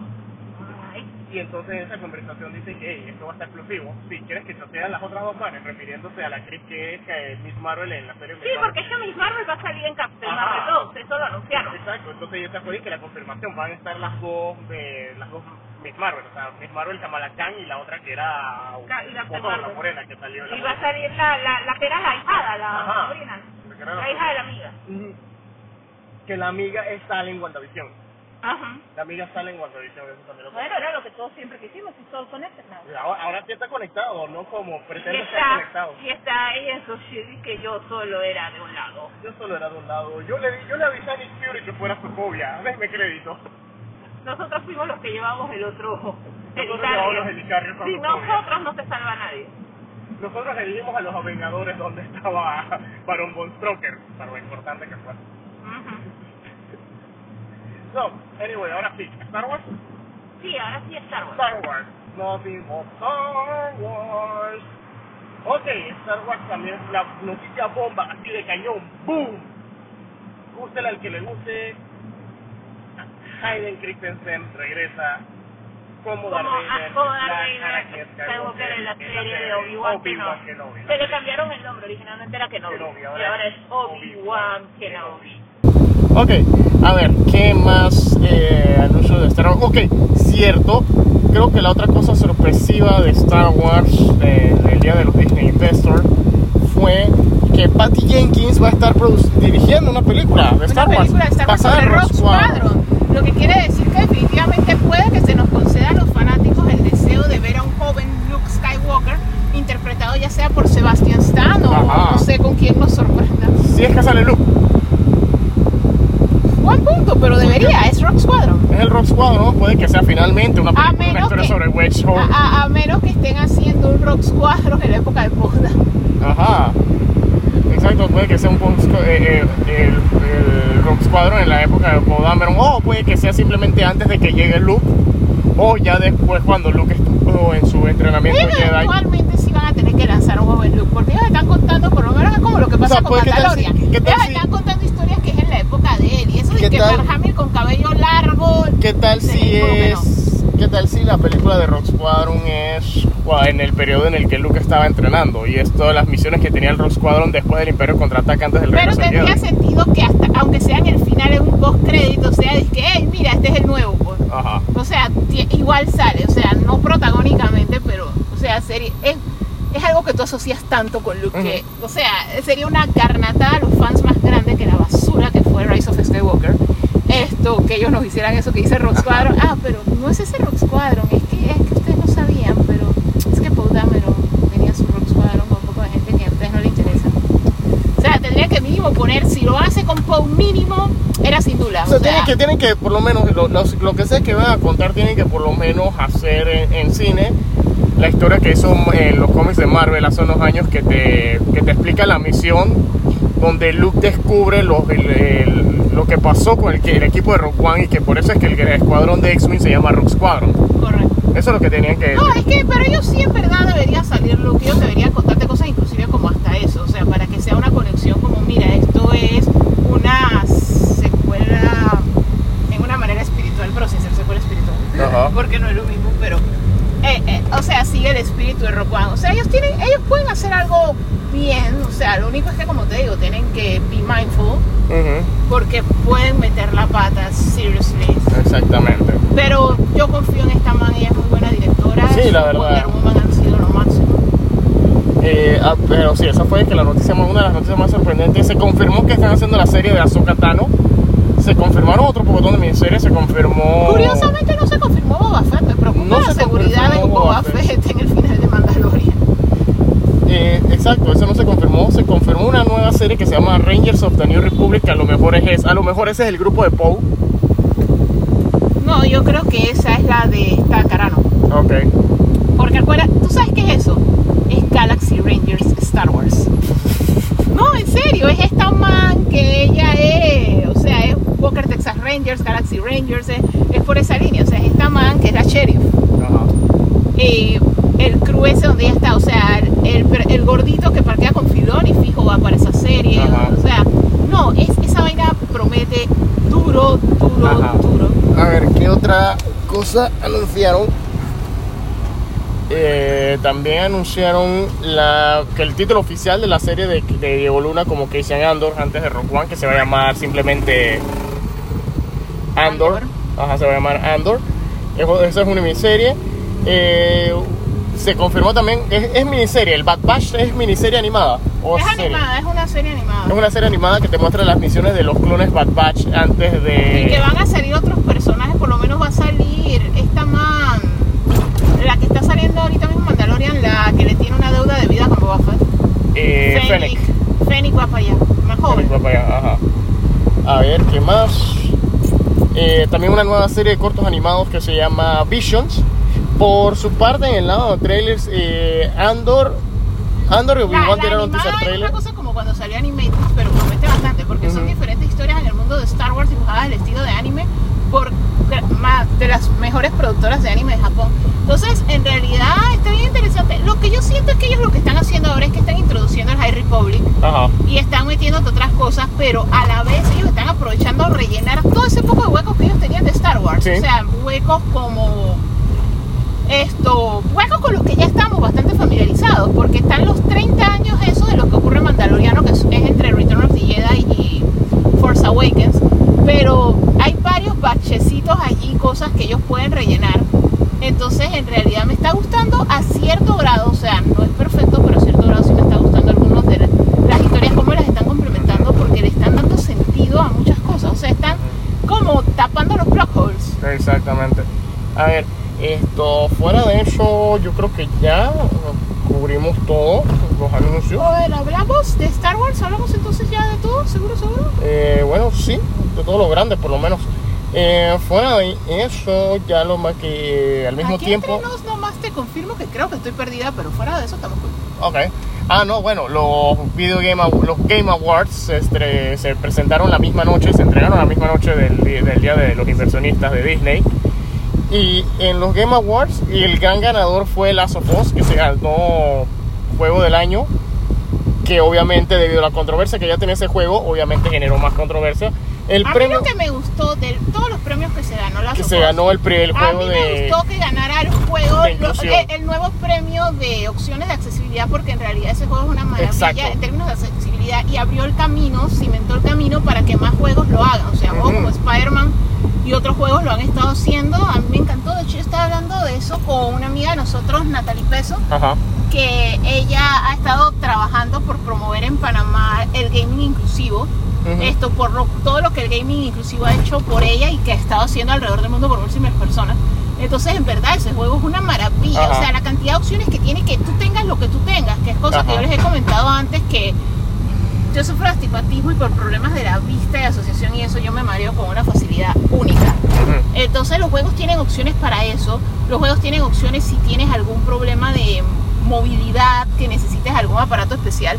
Los juegos ya están ayudando a que sea más fácil que tú los puedas jugar. O sea, ya básicamente ahora sí uno puede decir que el gaming sí es para todos, porque antes no lo era. Exacto. Antes esto, si tú no eras una persona que tuvieras todo bien, pues, o sea, ves bien, escuchas bien, esto no tienes ningún tipo de parálisis y todo eso, los juegos eran complicados, pero ya se le ha metido, los juegos tienen opciones y los juegos, cosas como los QTEs que son muy complicados, si cierto. tú tienes alguna discapacidad, esto, el juego lo puede hacer por ti. Exacto. Los botones cuando son que tienes que presionar mucho, está la opción de cambiarlo porque solo puedes presionarlo una vez porque hay que recordar que hay personas que están jugando utilizando controles con la boca, hay personas utilizando opciones. Ajá. Entonces, en, en al- por alguna parte, ese sentido sí se lo sentí muy bien, es uno de los premios que siento que el juego más se merecía. Se lo merecía. En términos de historia, siempre ha sido polémico. O sea, The Last of Us es un juego muy polémico porque honestamente la historia nos hace miserables a todos. O sea, literalmente para mí él era mi goti. O sea, indiscutiblemente ese juego era mi goti. Pero no les miento en decir que para mí jugar ese juego fue un suplicio. Y fue un suplicio más que nada fue por el hecho de que a mí no me gustaban cosas que la historia me ponía a hacer. Entonces yo estoy muy acostumbrada a esto. Yo no es que cuento con tantas horas de gaming ahora como adulta como contaba cuando era más joven o niña o estudiante de universidad y todo eso. Entonces a mí me gustan los juegos como los de Telltale, que el juego está enfocado en la historia y que en dos horas yo puedo ver un pedazo significativo de la historia. Y esos juegos me daban la opción de decidir. Mato a este personaje, no lo mato, me voy por este camino, o me voy por el otro, y cosas así. Esto, los Last of Us no te dejan elegir. Tú estás viviendo la historia que escribió Neil Druckmann. Entonces, hay decisiones que él tomó pero al final de cuentas yo estoy jugándolo, o sea que no es lo mismo como cuando tú ves el juego por, YouTube, que eso es una Ajá. gran controversia cuando era con los juegos que la gente se pone a ver let's plays y se ve toda la historia del juego y Exacto. después quiere jugarlo. O sea, por lo menos otra esa- cosa es que tú tengas el control en la mano Ajá. Y el juego te está haciendo Exacto. matar a alguien que tú no quieres Exacto, matar. pero mira, por lo menos en ese aspecto yo sí soy de los que le dice a la gente que vean, no, no el let's play, obviamente eso no, eso, eso para gusto los colores, pero que a la gente que sí no es ávida a los videojuegos, pero para que no se pierdan la historia, que vean el, el, el, No, el- pero el- no, o sea, obviamente les con la advertencia de que no, les, no te va a dar la completa la, la, la- la No, o experiencia sea, total, claro, eso es Hay obvio. gente que lo hace, de hecho yo Ajá. trabajé con alguien que hacía eso, él no le gustaba jugar, pero le gustaba la historia de los videojuegos porque los videojuegos tienen muchas historias Exacto. buenísimas y en verdad es una buena manera de verlo, pero el asunto es que no es lo mismo Exacto, que jugar, jamás va a porque ser al lo mismo. final de cuentas, si tú estás jugando Last of Us 2, o sea, tú tienes el control en la mano, tú eres el que está jugando. Exacto. Tú eres ese personaje. No, pero el asunto al que yo me refiero es que en un juego de Telltale y en muchos otros juegos, en un RPG, es tienes que hacer esta otra que tú no quieres hacer. O sea, ya yo me sé el backstory de este personaje y yo sé su motivación de por qué hizo lo que hizo. Y porque los gamers a cierto grado somos omniscientes. O sea, nosotros vemos más de lo que ve el personaje. Entonces es de que, man, yo sé por qué este man me hizo la torta. Ajá. Yo no quiero matar a esta persona, yo no quiero hacerle daño a esta persona porque yo sé más Ajá. y no quiero. Pero este no es, este juego no es elige tu propia aventura, o sea, es un juego de tú tienes que vivir la historia que te están contando, pero al final el que aprieta el botón para hacer la cosa eres tú. Ajá. Entonces tú sí sientes una experiencia, o sea, es incomodísimo. O sea, yo se lo digo al que me pregunte, ¿cómo fue mi experiencia jugando Last of Us 2? Fue horrible, o sea, me daba migraña. Yo todo el tiempo que estuve jugando ese Ajá. juego sufrí de insomnio, porque yo, o sea, mi sistema, o sea, como que código moral, mi esencia, mis valores, mis principios, lo que me define a mí como Alicia, estaba en conflicto con las cosas que yo estaba haciendo como Ellie, o las cosas que me tocó hacer como Abby, o las cosas, yo lo jugué dos veces, esto, no solo por la intención de completar al 100% y ganar el trofeo de platino, sino sencillamente que hay historias que tú tienes que vivir las dos veces. O sea, la segunda vez es más dura todavía.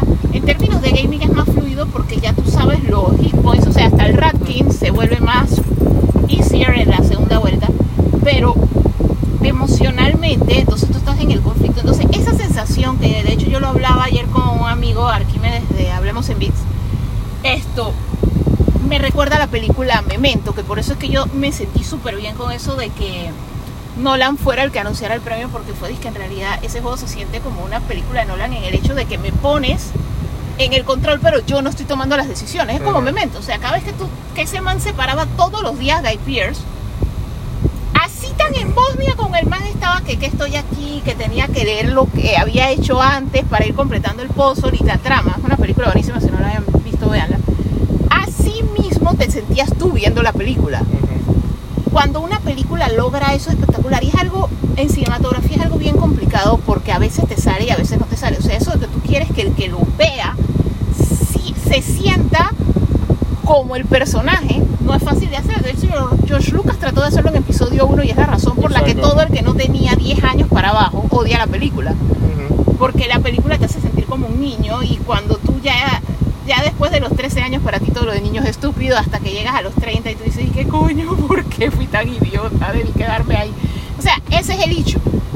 Pero, o sea, sí, el juego es una experiencia horrible. O sea, gráficamente se ve bien, esto mejora algunas cosas, la inclusión es lo máximo, pero no, o sea, Dentro no de lo que estoy es la trama. No, es- no me refiero a que, Es que haya sea ganado horrible. porque haya sido popular. no es- me o sea, lo que estás no, diciendo que, que lo que tuve que ver, eso es como ver la lista de Schindler. Ajá, o es como exacto. ver, peor aún, porque la lista de Schindler al final es agradable, porque el final al final es uplifting, él Ujú. salvó mucha gente. Es como ver el niño de la pijama de rayas. Exacto, o sea, O sea, es la buena en su película es buena, presentación, pero es buena en su pero historia, pero es, tor- es una experiencia Es una tortuosa. O sea, cuando Alicia dice que el juego es horrible, no dice que el juego sea malo, sino que la, tú, la, la experiencia que tú estás O sea, teniendo lo que yo estoy dentro de lo que es la historia, dentro de los personajes que están controlando. Lo que te hace sentir es horrible. O sea, la sensación que tú las decisiones, las acciones que tú tomas, cómo te hace evaluarlas, cómo te hace contraevaluarlas, cómo tú comienzas el juego con una percepción, con un paradigma, con una noción de qué es lo que tú crees descubres otras cosas, las acciones y consecuencias, cómo te cambia la perspectiva hasta del primer juego. O sea, está muy bien hecho, pero no a lo que yo me refiero es a que no todas las historias fueron hechas para que uno se sienta bien cuando las ve. Hay historias que tú tienes que ver, pero que son horribles. O sea, porque lo tienes que saber para que no se repita. O sea, hay cosas que tú tienes que ver, pero no es necesariamente que siempre todas las cosas que tú veas son una experiencia agradable en términos de historia. Entonces el juego sí es bien horrible en el sentido emocional, o sea, el lugar en donde te pones, o sea, como les digo, me afectó el sueño, migrañas horribles, o sea, eh, yo luchando contra lo que me obligaba a hacer y el lugar donde me llevaba fue bastante difícil, pero esa experiencia, ese grado para mí en gaming, nunca un juego me había llevado ahí.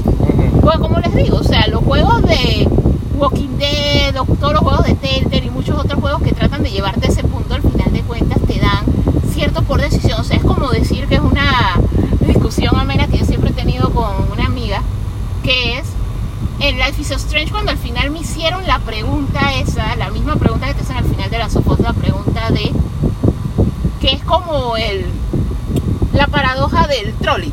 O sea, tú tienes dos trolleys, uno va a atropellar a una persona, uno va a atropellar a varias. ¿Tú salvas el uno o salvas a los muchos? O sea, eso sí lo han puesto en otras cosas. O sea, Life is Strange, su final se basa en eso. Y tú tomas la decisión con la que tú puedes vivir. El problema que tienen los Last es que la decisión no está en tus manos. Entonces, la decisión en el primer juego, las decisiones que tú tomas en el primer juego son decisiones con las que tú empatizas desde el punto de vista el 2 hay muchas cosas con las que uno no empatiza y muchas cosas que dan rabia, o sea, pero a mí- lo que a mí me hace sentir que sí era un juego del año en términos de storytelling, porque en términos de gameplay siento que era igual al primero, Ajá. pero en términos de storytelling siento que sí avanzó el gaming es por las cosas que te hace sentir. O sea, para mí Exacto. el juego O sea, lo que pasa es que el juego tiene, experiencia. exacto, lo que lo hace bueno que- la experiencia, pero que es una se merece experiencia pesada y complicada, o sea, se es merece el ser el juego del año porque más, no tanto por la historia, sino por la experiencia que te hace sentir como jugador, mientras que las innovaciones que hace para que más personas puedan ser parte de esa experiencia. O sea, tiene, tiene muchas cosas. O sea, yo sé que mucha gente quedó decía porque el juego tomó ciertas. O sea, Neil Druckmann tomó ciertas decisiones en términos. O sea, Neil Druckmann le pasó la de George Lucas. Que lo que pasa es que hay un detalle que nosotros ya no estamos acostumbrados, que es cuando la historia es de una persona. O sea, Star Wars era la historia de George Lucas. Ajá.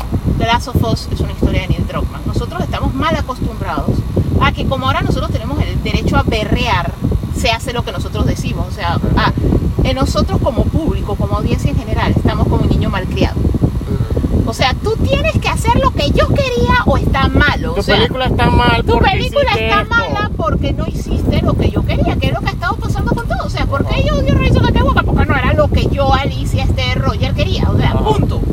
O sea, y bueno, sí, cinematográficamente también tiene un pocotón de cosas, pero No, la sí, razón está. personal por la que yo detesto esa película es porque no es lo que yo esperaba. O sea, pa- regresa Palpatine para que si todo el propósito de la trilogía anterior y de Era hecho de la Palpatine. sextología era todo el arco de Anakin, su caída y cómo se redime y cómo mata a Palpatine por el amor a su hijo. O sea, todo eso tú me lo destruyes por hacer esta vaina.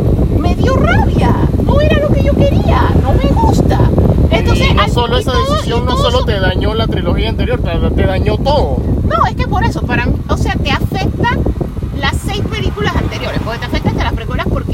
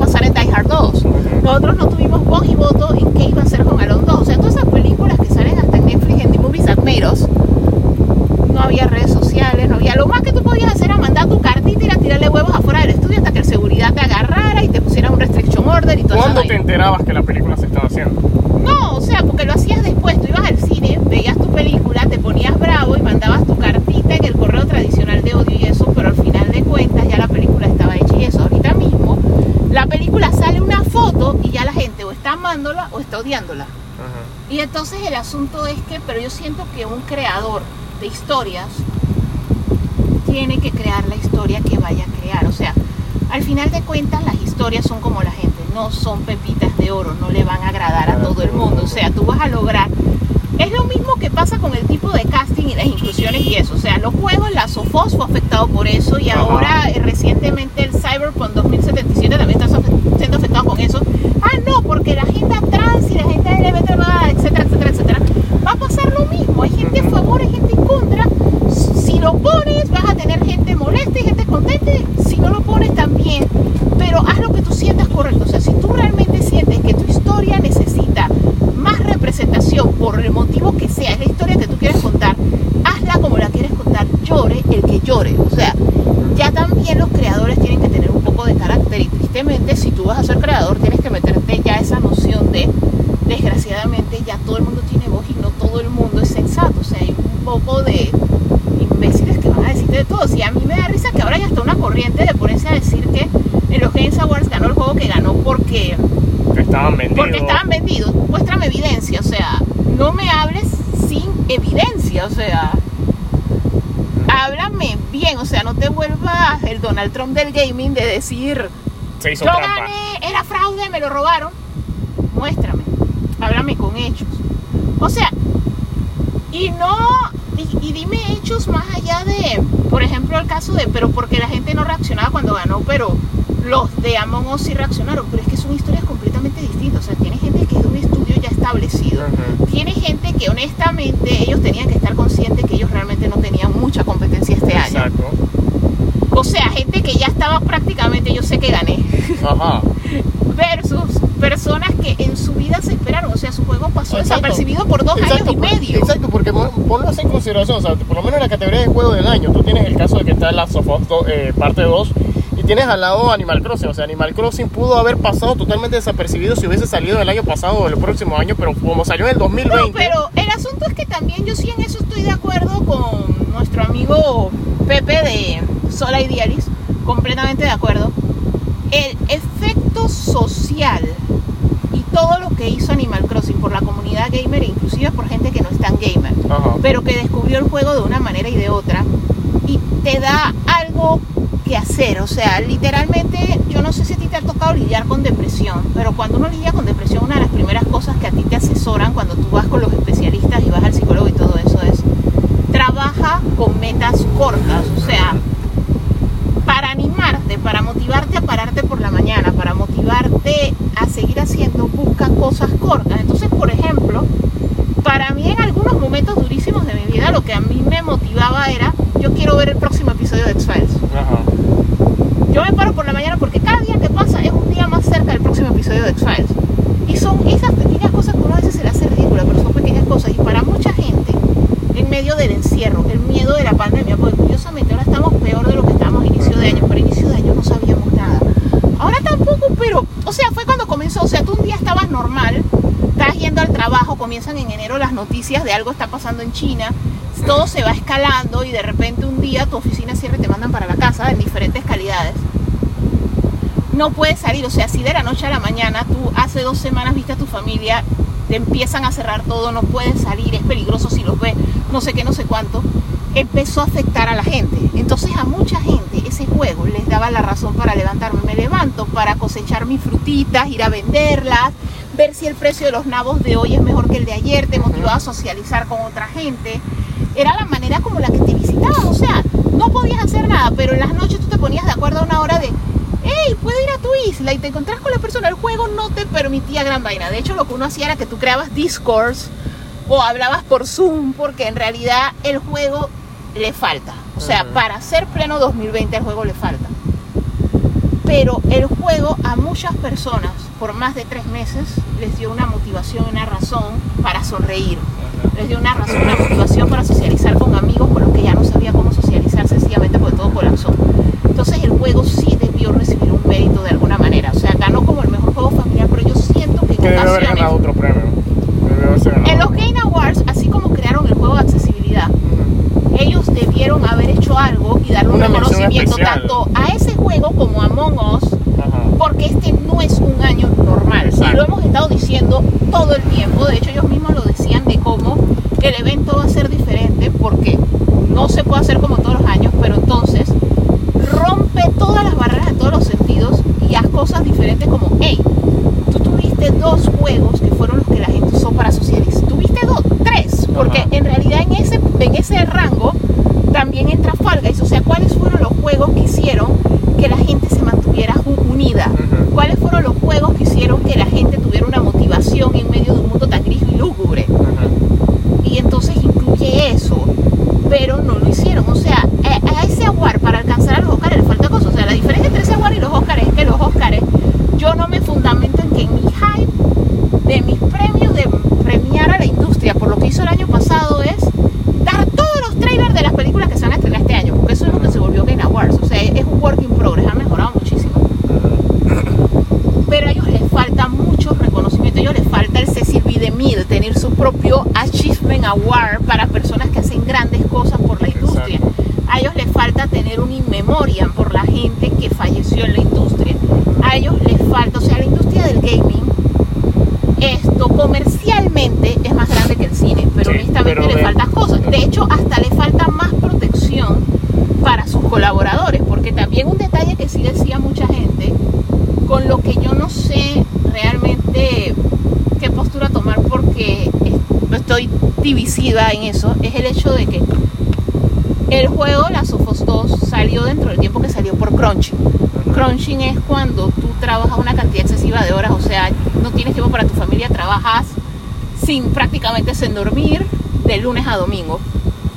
Entonces eso es algo que se ve mucho en la industria del gaming, se ve mucho también en la industria del anime y del manga. Pero en el particular caso de la industria del gaming, mucha gente tampoco estuvo de acuerdo porque ganó un juego que salió bajo esas condiciones. Pero en realidad eso es algo que no solo se ve en el gaming, o sea, Sí. honestamente, Eso se ve en cualquier tipo de yo industria. en mis últimos, no, en mis últimos 15 años trabajando yo he hecho crunching. O Ajá. sea que yo en realidad no conozco el mundo sin crunching, por eso que yo te decía que estoy dividida, Ajá, porque al final yo estoy muy familiarizada, o sea, yo soy sistemas y en sistemas es muy común. claro. O sea, independientemente de que a veces mi trabajo está un poco más hacia otras áreas, eh, lo que yo he hecho es algo muy común. Entonces, no es lo ideal.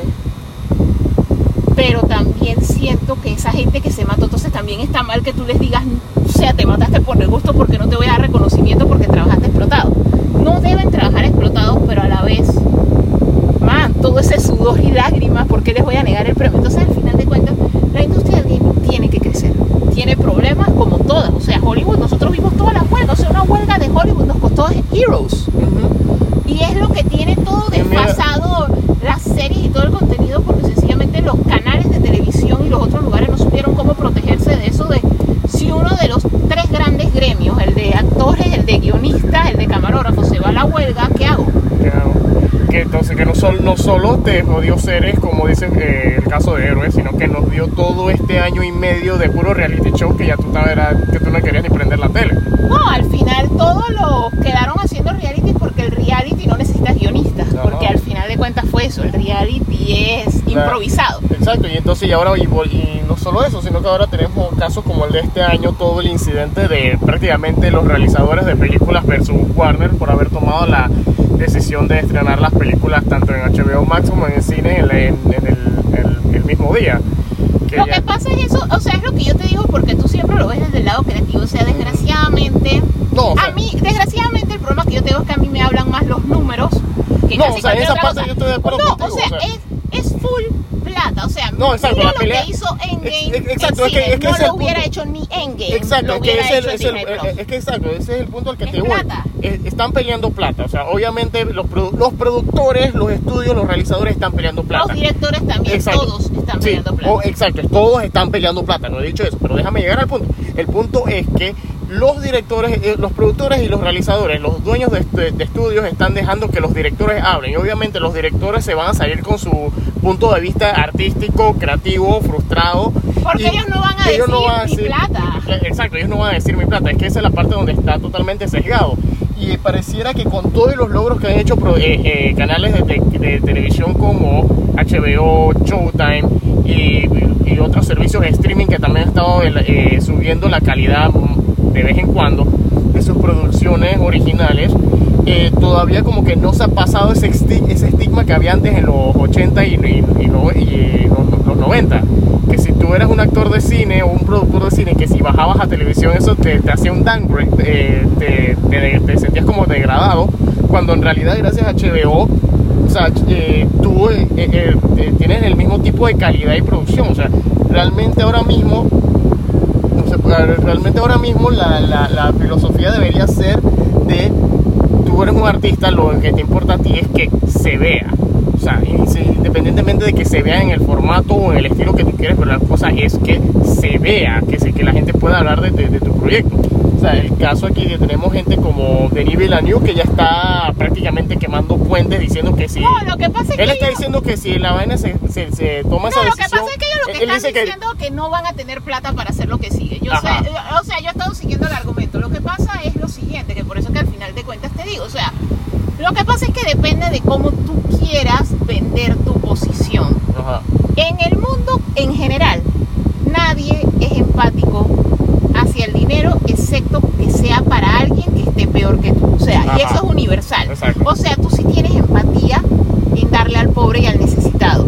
Pero tú no tienes empatía con un director multimillonario que esté chillando porque antes por su película iba a ganar no sé cuántos millones por las regalías, por no sé qué, por la taquilla, y que ahora va a ganar un 50% menos. O sea, eso no es empático para nadie porque como no es la realidad que uno vive, uno está de que coño, tal vez yo trabajé toda mi vida y nunca veo un millón de dólares y este niño está llorando porque en vez no de ganar llegar 100 los 50. millones, ahora va a ganar Ganar 50 o 45. 25, una cosa O sea, e- el asunto es que como eso no genera empatía, obviamente ellos lo van a poner de esta manera. Esto es mi arte, no por el amor de Dios. Nosotros hemos visto películas en IMAX Ajá. en más de un país. Nosotros hemos visto películas de IMAX en Panamá, en Nova, que era la mejor sala, hemos visto en Alta Plaza. Y coño, por el amor de Dios, no le llega a un televisor 4K HDR en resolución. Lo que tiene es que es más grande. Y lo que tiene es el sonido, porque obviamente no, to- que no es que todo el mundo tiene un teatro en casa, Dolby y todas esas vainas. Pero honestamente, el cine hace años que no es que se vea una calidad espectacular. Los televisores lo pasaron hace tiempo. Lo que tiene el formato IMAX es el ancho. El El, ancho. el IMAX no es 16 a 9, es otra proporción. proporción que lo te que permite quiere más cosas. Lo que quiere decir que, o sea, que es algo así como cuando la gente ahora que están jugando con estos monitores curvos que son anchísimos. Ajá. Es como si tú agarraras algo que fue hecho para ese monitor curvo y lo ves en un televisor, obviamente se corta. Hay escenas que tú no vas a ver si no las ves en IMAX, ok. Pero fuera de eso no es una cosa, o sea, el cine siempre ha sido una experiencia social. Es eso como la- el meme es el GIF y el videíto ese de la reacción de cuando Cap agarra Mjolnir o la reacción cuando se empiezan a abrir los huecos y regresan todos los que habían desaparecido al final de Endgame. Ese furor en el cine, esa energía que tú sientes, esa emoción. Eso es el valor del cine. El verdadero valor del cine es que el cine es una experiencia. Ajá. Tiene otras cosas, que eso es lo que decía todo. De hecho, el video que vimos de Cristóbal y otros videos que hemos visto de reacción. Eso es lo que hace el cine. El asunto es que el cine para las productoras, los directores y toda la industria y los actores, porque acuérdate que ellos desde que empezó, que eso creo que empezó con Nicholson y Batman, desde que los actores comenzaron a pedir porcentaje de la ganancia de la película en taquillas, a ellos les afecta y aceptémoslo, o sea, el streaming no va a ser lo que hace una película en cine, o sea, los millones que hizo Endgame, Ajá. ninguna plataforma de streaming te No va a va. pagar esa plata por tu Exacto. película. Lo que sí tiene el Exacto. Streaming fuera de la plata es, si tú quieres que tu película la vea más gente, en streaming la van a ver más que cine. Y eso, Eso es es, innegable. Eso es Pero cierto, o sea, monetariamente, monetariamente no es va una pérdida de más del 50%. Exacto. Una pérdida como el 70%. Entonces, eso es lo que ellos están peleando. En el caso de proyectos como Duna, la primera Duna tiene que pegar. Duna, el primer libro de Duna es bastante largo y bastante complejo. Y dentro de su arco argumental son dos historias. O sea, es la primera parte que es todo eso de que él llega con su familia a un planeta desconocido y todo eso y todo lo que pasa. Y luego viene Pero toda una, una, jornada pero de una pregunta, una, son una- dos películas. una pregunta. Esa eh, Duna, la primera película, la que está haciendo Denis Villeneuve, ¿esa sí fue filmada simultáneo o está cortada en dos o es que simplemente no, la filmaron 2 un no pedazo? existe. La no, dos- la 2 no existe. O sea, la historia va a quedar inconclusa. Ok. No se filmó nada, no se hizo nada. O sea, ellos o para sea, llegaron la mitad del primer libro, eso es todo. Para hacer. Sí, porque es que son dos historias completamente independientes. La cosa es que. El tú- primer libro. Sí, el primer libro tiene dos historias completamente sí, sí. independientes, igual que Harry Potter y es igual que los Juegos del Hambre. O sea, hay libros que tienen libros adentro, que eso es lo que se llama, que es como cuando tú lees Lord of the Rings. Lord of the Rings en realidad es un solo libro grande que tiene tres libros interiores, que son las tres historias que nosotros vimos como las tres películas. Ujú. Y que ya después, como el libro era muy gordo, vamos a sacar los tres libros y que cada uno lo vendemos como libro independiente porque son más amigables a la lectura. O sea, a nadie le gusta leer un libro de 2000 páginas con el perdón de G.R.R. Martin. Ajá. No es cómodo. Entonces, la cosa es que para hacer lo que sigue, ellos necesitan el dinero de la primera, eso se entiende. El problema es que ahorita mismo tú tienes dos cosas. Tú necesitas el dinero que genera la película porque la gente la vea, pero tú también necesitas que la gente la vea. Exacto. O para sea, que la gente genere hype, para que la gente genere opiniones no, y para que la gente, se... es, es lo que nosotros siempre discutimos Ajá. cuando hemos estado hablando con Pedro. Y es lo que Pedro tiene totalmente la razón. O sea, el cine vive del merchandising. O sea, tú, la película en el cine, la taquilla, es la punta del iceberg. Hay un pocotón de hielo abajo. Entonces, ese hielo de abajo que incluye el merchandising que no se limita a los juguetes para niños y los coleccionistas. porque no todas las Se- películas lo no, tienen. No, o sea, es un mundo de cosas porque es sacar el álbum con la música y que la gente lo compre. Ahora que compran LPs, que baratos no son. Es el pocotón de ropa alusiva que Exacto. sale, que la gente compra, zapatillas, ahora esos convenios que están haciendo con Adidas, con Puma, con. Reebok. O sea, la maquinaria del merchandising se activa entre más gente la vea. Entonces, lo que está apostando Warner al poner las películas en HBO Max es, para hacer la secuela de Duna, tú no solo necesitas que esté en cine, necesitas que la La vean. vea y que la Como el mundo, desgraciadamente, después de los eventos traumáticos, normalmente las cosas no es que vuelven a como eran. O sea, es una falacia creer que para julio del 2021 todos los seres humanos vamos a estar haciendo cosas que hacíamos antes. Y es algo que me decía una amiga que son cosas muy básicas como antes. Tú ibas a un restaurante, te sentabas con todos tus amigos y todo el mundo metía la mano en la comida del otro. O cosas aún, porque por lo menos tú con tus amigos puede que tengas confianza. Cuando tú vas a un salad bar, ¿cuánta de la lechuga que tú te comías un salad bar no está escupida? Yo que soy súper fan de los salad bars. La gente estaba sin mascarilla, la gente estaba sin guante, la gente estaba agarrando lo que le daba la gana. Esa gente se lavó la mano antes de agarrar el mismo tenedor que agarraste tú para servirte los tomates. O sea, al final de cuentas, el mundo en el que nosotros vivíamos no va a volver porque nos, muchos de nosotros, eso de lavarnos las manos 200 veces no va a desaparecer tan fácil. Porque esta vez duró más, porque casualmente yo hoy en la mañana, mi mamá me estaba preguntando sobre cómo habían sido las tasas de fatalidad de pandemias anteriores. Y en el medio de las pandemias que ha habido anteriormente, reciente, antes de la era del 2000 y sus infinitas influencias y SARS, a mí se me había olvidado por completo la pandemia de cólera del 91. Ah, sí. Y ahí fue que yo sí me acordé que en 1991 yo era una niñita y si era, lávate las manos, no, no sé qué, lava el vegetal, al sol de hoy, yo antes de comer muchos vegetales en la casa, yo tengo la costumbre que los lavo sopoto mil veces porque yo me traumé por el cólera del 91. Y es curioso porque, pero sí tenía confianza en los demás hasta que me pasó el incidente de Go Green, que me dio un antioxicado horrible en el 2016. Pero el asunto es que ese tipo de cosas a ti te cambian la conducta. O sea, hay que aceptar la realidad que menos gente, menos personas van a volver a ir al cine, Exacto. aun cuando ya esté la vacuna y cuando las cosas estén mejor. Entonces, pero tú igual necesitas que más gente lo vea. Y si Ajá. menos gente está yendo al cine o están siendo más selectivas o inclusive la Exacto. gente está todo lo que dice Disney Marvel Ajá. o a todo lo que dice ciertas casas y de repente Minions o Rápido y Furioso y las franquicias nuevas son difíciles de mover. Entonces, una franquicia como Duna, de hecho, varios conocidos amigos que saben que a mí yo vivo y respiro Duna, me lo decían, o sea, yo lo veo como un flop, o sea, no sé cómo no verlo como un flop. Y yo misma se los decía, o sea, yo tengo miedo por la segunda. Pero yo siento que en streaming gente la va a ver La va a sencillamente ver, porque está ahí. Es el Exacto, evento porque de la pues, semana, exacto, que, está ahí. exacto, que es lo que, que decíamos anteriormente, que ahora mismo, por cómo se ha ido el 2020, por cómo puede que vaya a empezar el 2021, la gente, la gente necesita ver algo que se le permita escaparse, o sea, por lo menos una, un- una imagen brillante o algo. O sea, sí, lastimosamente el, el, eh, Warner tomó esta decisión para bien o para mal, pero como te pero, digo, la pero, tomaron pero la tomaron exactamente por eso, porque ellos necesitan que, y si te has dado cuenta, el público reaccionó positivamente, porque el público necesita, hey, por lo menos cuando antes solamente era el anuncio de Wonder Woman el 25 de diciembre o el Es 17, que el público, necesita el, algo, el algo público, el público, el público necesita cosas uplifting, pero en realidad viendo las opiniones del público y teniendo discusiones con distintas personas, el público sí está dividido. O sea, yo Ajá. estoy a favor, porque honestamente, en medio de la pandemia eso yo no me siento segura en un cine. O sea, yo sí comprendo a muchos amigos que me dicen el riesgo está en todos lados, pero era lo mismo que yo les decía cuando hablábamos de Last of Us. Es, o sea, todos los seres humanos como si tuviéramos un programa core que nos define. Ok.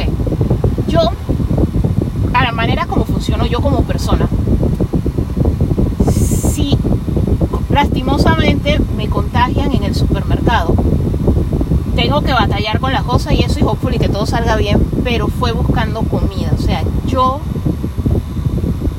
si yo llevo esa cosa a la casa y lastimosamente contagio a mi mamá y lastimosamente le llega a pasar algo mayor, porque yo fui al cine o porque a mí se me antojó montarme en un avión e irme a Disney World y por eso la llevé a la casa. Y literalmente, o sea, calzón quitado, como habló el canadiense. Si yo mato a mi mamá por ir al cine o por ir a Disney World, yo no podría vivir con eso. O sea, esa es la realidad para que ya lo entiendan mi Exacto. perspectiva, hablando a calzón quitado con ustedes, que nuestros seguidores son fieles y de confianza. Ajá. Solo para que lo sepan, es eso, pero es algo de mí. O sea, si fue yendo al súper, si fue por trabajar, si fue por eso, o sea, ni modo, o sea, tengo que comer, tengo que trabajar. Pero si fue por un lujo de entretenimiento que yo podía Exacto, pasar un puede- año sin ir al cine, yo podía Exacto. pasar un año sin ir a Disney. Exacto, o y sea, no puede me voy un- a morir por eso. Exacto. Entonces es eso, o sea, pero como Es como- es algo eh, muy personal mío. Que que- exacto, pero por lo menos cuando eh, habían anunciado el, el nuevo cambio de estreno de Ghostbusters Afterlife hace unos meses, que tú mismo me lo dijiste en Twitter, de que, hey, ¿qué es lo que tú prefieres? ¿Ver la película o que le vaya bien para que, pa- pa- para que valga la pena? Yo no te respondí en Twitter, pero en mi cabeza te dije que como, como está- ahora mismo necesito es algo uplifting porque el año está yendo focop, la misma, la misma situación con la pandemia, está yendo focop. Yo quiero, necesito algo que me, que, que, que, que me No, mueva o el sea, espíritu. todo, no, a lo que yo me refiero, sí, todos necesitamos algo uplifting, en ese punto estoy completamente de Exacto. acuerdo. Y eso, a lo que yo me refiero es al hecho de con qué tú te sientes seguro haciendo. O sea, al final es algo de cada quien. O sea, sí, yo como te digo, yo tengo conocidos que han ido al cine, pero a lo mejor su relación de su vida, como te digo, su concepto de cómo funciona. Cada ser humano tiene su software, su sistema Ajá. operativo y funcionamos diferente. O sea, como te digo, ya yo te expliqué cuál es mi postura. O sea, si yo voy a traer una enfermedad vi- viviendo con una persona de riesgo, o sea, yo tengo riesgo por mi asma Y tú y tienes yo vivo mamá. con mi mamá que es una persona mayor y que nosotros dos vayamos de Mongolia, o sea, de hecho mira que no soy la única que funciona así al grado que el comercial que tiraron, uno de los comerciales que tiraron en Panamá era eso, del muchacho que va a la discoteca y se lo lleva a la mamá. Ajá. O sea, porque al final de cuentas eso es lo que uno piensa, o sea, yo no pienso tanto con todo y que es un riesgo, o sea, lo que a mí me preocupa que me dé a mí,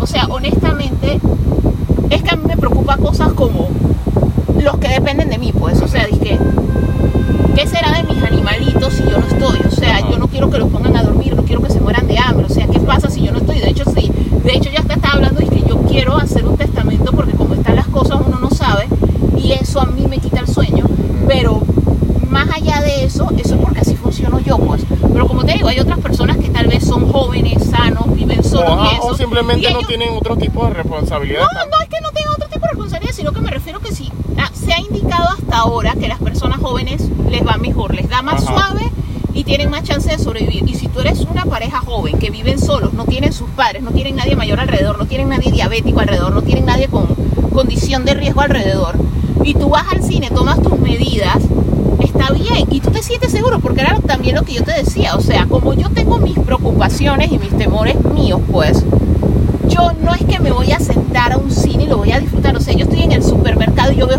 en el aire, o sea, al final de cuentas no, o sea, no me sentiría a gusto. Entonces, para personas como yo, que no, como te digo, no soy la única, hay de todo en la vida Hay del de- Señor y, en ajá, esta- y todos hemos reaccionado a este evento De manera- tan catastrófico y crítico de maneras distintas. Distintas. Entonces, esto yo no me siento a gusto. De hecho, lo mismo que yo te contaba, que yo sigo gente que son streamers de ir a Disney y eso todos los años y que ellos mismos fueron y lo dijeron, no vivo, veo gérmenes en todos lados, cada vez que alguien se quita la máscara, el corazón me para un latido. Entonces ellos dijeron, no vengo, porque esa no es la imagen que yo quiero asociar con Disney. Honestamente, la imagen que yo quiero asociar con el cine no es tener miedo en el cine. Exactamente. Y no es porque estoy viendo una película de payaso, una película de horror, o sea, tengo miedo porque de siento que, que, de que estoy- por descuido de otro te vayas a enfermar tú. Entonces, yo no voy, por eso no he estado yendo. Ajá. Pero el asunto es que puede que haya personas, porque yo sé que ellos están tratando de tomar todas las medidas máximas. O sea, Exacto, porque va a haber que- gente que sí se va a sentir cómodo. Eh, exacto, porque al final de cuentas, o sea, el cine va a tomar todas las medidas de seguridad y todas las medidas de salubridad, lo- eh, eh, eso es cierto. Y sí, yo estoy, me, me gusta que lo estén haciendo, pero al final de cuentas la medida de seguridad la, no la, no es, la gente. es la gente. No solo es el lugar, es la gente. Es la pero gente, el asunto es ¿Cuántas veces se acaba eso- una película y no hay un pocotón de palomitas tiradas en el piso por toda la sala del cine? No hay Pero por eso, o sea, eh, el asunto es ese y el asunto es cómo te sientas tú porque no es algo de vida o muerte ir al cine. Entonces, si tú no te sientes cómodo, la puedas ver en tu casa, que por eso yo te decía que a mí me gusta la opción, pero también lo que me gusta, que las películas estén en streaming es como yo te decía. O sea, así si yo me pongo a ver en el Moggleverse, en el que me ha tocado moverme por razones laborables, esto, laborales, los Muggles no les está pasando por el ni por remotamente por el radar Duna. Ajá, o sea, honestamente, por eso te digo, antes de pandemia, o sea, la primera vez que a mí un amigo me dijo, lo siento Alicia, yo sé que tomas esta vaina, pero esta vaina va a flopear, fue en el 2019. Ujú. O sea, no había pandemia, no había virus chino, no habían dicho nada de Wuhan, no habían dicho nada de Nada, nada. nadie sabía y que era ya, Wuhan. Y ya la gente estaba diciendo, no está generando, está generando hype en los que conocen Duna. Y los que conocemos Duna somos cuatro gatos, que es la razón por la que la gente va a ir al cine, los pocos que fueran a ver, o la van a ver para decir, ay, mira esta copia de Star Wars, con el niño de llámame por tu nombre. O sea, al final de cuentas, la película la tenía dura pre-pandemia. Exacto. Porque en el mundo actual es así, o sea, no les llama la atención. No es Marvel, no es Disney, no es Minions, no, es Rápido y Furioso. Y los actores que tiene, tiene algunos que yo conozco, pero no son el principal. O sea, toda la campaña publicitaria la, estás- la estás haciendo con Timothy Chalamet. Y Timothy Chalamet, las mejores películas que ha hecho son independientes. Ajá. O sea, el chiquillo es tremendo actor, pero no es que todo el mundo está yo mato por Timothy Chalamet. Exacto. O sea, no es como decir otros chiquillos que se han hecho más material popular y es disque, oh my god, Justin Bieber, decir una vaina así. Exacto, o sea, ese, Entonces, trailer, ese trailer de Duna tiene más escenas de Jason Momoa que de Chalamet. Sí, pero aún así, no es que te está mostrando, o sea, es Duna. Tú no le vas a ver los pectorales a Jason Momoa. Exactamente. Tú no vas, vas, tú vas a ver a Jason Momoa con más ropa que en toda su puñetera vida. Exactamente. O sea, literalmente Jason Momoa se casó con menos ropa que la que va a tener Duna. O sea, al final de cuentas, es una película que corre riesgo. Entonces, sí es una vía segura que esa película vaya rápido a streaming para que sea un evento en streaming y sea en paralelo. Para el que la quiere ver en cine. O sea, si de aquí a diciembre, el otro año, todo mejora, las vacunas funcionan, logran las compañías que, wow, bingo, bien por ellas hicieron su año, logran producir la máxima cantidad para que de aquí a diciembre el otro año hasta acá en tercer mundo estemos vacunados y se haya controlado la vaina, obvio que uno la quiere ver en el cine donde te vas a sentar con los cuatro gatos en Panamá que también les gusta Duna y que te vas a emocionar por la cosa y vas a tener con quién compartirlo. Y aparte de que la vas a ver en IMAX donde no te cortan los bordes. O sea, sí, la, la mayor parte de los fans de Duna, nuestra aspiración era verla en la pantalla grande. Exacto. Pero si las cosas no están seguras, tengo la opción de verla en mi casa. Si no me siento seguro yendo, tengo la opción. Si me dio la rona y la mucha gente que le está dando no es que están quedando perfectos, quedan medio chuequitos y tengo que estar en mi casa porque todavía no tengo aire y eso, tengo donde verla y sin contar un pocotón de mobiles que no les pasaba ni por el radar, es la película de la semana se ve como que le metieron plata, la voy a ver. Ajá. O sea, y lo van a ver porque han estado viendo de todo. O sea, Exacto. Netflix ha hecho Eh, a la gente ver sci-fi, exacto, los ver servicios de streaming han estado. están Los servicios de streaming han estado de cañón. O sea, todo el mundo está viendo todo el material accesible y la gente está comentando desde O el sea, la gente accesible. ve por lo menos los primeros 5 o 10 minutos porque por el amor de Dios, los moguls con los que yo trabajaba en mi trabajo anterior Mira. vieron Witcher. Yo nunca en mi puñetera existencia me imaginé que lo iban a ver, pero era la serie de la de semana. la semana, exacto, O sea, porque es que el efecto que tienen los streaming, es el, el evento de la semana, o sea, te la ponen por todos lados. la gente la va a ve. ver. Entonces, al final de cuentas, yo siento que sí. O sea, Mira, el mira, único, mira, el único problema es el streaming donde va a estar, porque hay Exacto, que ver qué porque- tanto crezca, pero tiene una ventaja. Ajá, Duna estrenaría en diciembre, Exacto. después del Snyder Cut. ajá. Y después de Wonder Woman que estrena este año. O sea, ellos van a tener tantos estrenos antes de Que Duna le, que va le va, ser que le va a generar último. confianza al público. No, va a que haya más suscriptores. O sea, Pues para que eso te digo, o sea, le va a generar confianza al público para que se meta en la plataforma la que va a hacer que la a plataforma estar- La gente ya va a estar Que ese ha sido por todo el eventos problema. anteriores y la van a Exacto, tener para porque ese ha sido todo el problema de HBO Max. HBO Max no es que tenga una mala biblioteca, pero gran parte de la biblioteca de Originals ha estado un poquito débil en comparación con otras vainas. Y la- las cosas fuertes todavía no las tienen disponibles. es- Pero ahora con Wonder Woman se va a voltear la tortilla porque vas a tener entonces ahora las Entonces más otras producciones más gente se va a más gente se va a empezar a inscribir por eso. Entonces cuando más gente se empieza a inscribir, pero sin contar que ellos tienen una librería fuerte, que es lo que la Ajá. gente se olvida, que la librería de HBO vale oro, no es solo la de Warner, la es que la gente librería es que, de HBO es que vale es el, oro. es que es el otro problema o sea el público en general se deja enga- se deja llevar solamente por el material O sea, nuevo. si tú hay no gente que no ha si visto tú no las has series visto viejas. Los Sopranos, si tú no has visto Game of Thrones, si tú no has visto Six Feet Under, exacto o sea, o sea, HBO tiene una galería de las Exacto. mejores series jamás producidas. exacto y no solo las series propias de ellos sino las otras series que ellos están comprando para tener la disponibilidad en HBO Max O sea, en realidad es, es un buen servicio, solamente que está despegando. Obviamente, Ajá. como yo les digo, para cuando salga Duna, ellos ya, Ya van a haber exacto. estrenado suficiente material para tener una base de suscriptores más sólida. Porque Exacto. sí, o sea, yo fijo seguro, Duna sería un éxito en Netflix. Ajá. Porque Netflix tiene una base de suscriptores de más de 200 millones de personas. O sea, HBO Max no llega ni a 20, entonces eh, es la proporción, o sea, a como está HBO Max ahorita mismo, en realidad hace más daño que bien. exacto Pero a como va a estar en un año, proyectando que las cosas Ajá. vayan creciendo, que vayan generando más contenido y que más personas se suscriban, sí es algo positivo. exacto Ese es todo el asunto. Exacto, que ese es, el, ese es el detalle. Entonces, y también que quién sabe si de aquí a cuando estrene Wonder Woman o cuando estrene otras películas HBO Max tenga lo que hace Disney Plus, que te ofrece la, la, la, la opción de hacer un watch party también. No, es que ellos poco a poco van Exacto. mejorando, ellos todos tienen que ir mejorando. Lo que pasa es que a la gente le gusta comparar servicios con Netflix, pero Netflix lleva una década haciendo esta vaina, o sea, no es lo mismo. No es Exacto, justo. Netflix tiene una década y no todo lo que hace No es Netflix justo, o bueno. sea, eso es como que tú agarraras niño de 10 años Mira, y lo mira, con tu mira, bebé recién mira. nacido y que, pero este ni se mueve, Mi- o sea. mira, mira el inicio cuando Disney Plus salió, que todo el mundo estaba diciendo que va a ser un asco y que lo único que tenía es Mandalorian y mucha y cada vez más gente ha estado viendo lo que hay. No, e inclusive cuando abrió en Latinoamérica, como ya llevaba un año y tenía más contenido, la gente se inscribió de una, pero al que me refiero es que por eso te puse la alegoría, o sea, como que tú tienes dos hijos y uno ya tiene 10 años y tienes ahora un bebé recién nacido y tú comienzas a comparar el bebé con el de 10 años y tú estés que, pero este ni se mueve, qué aburrido, o sea, Ajá.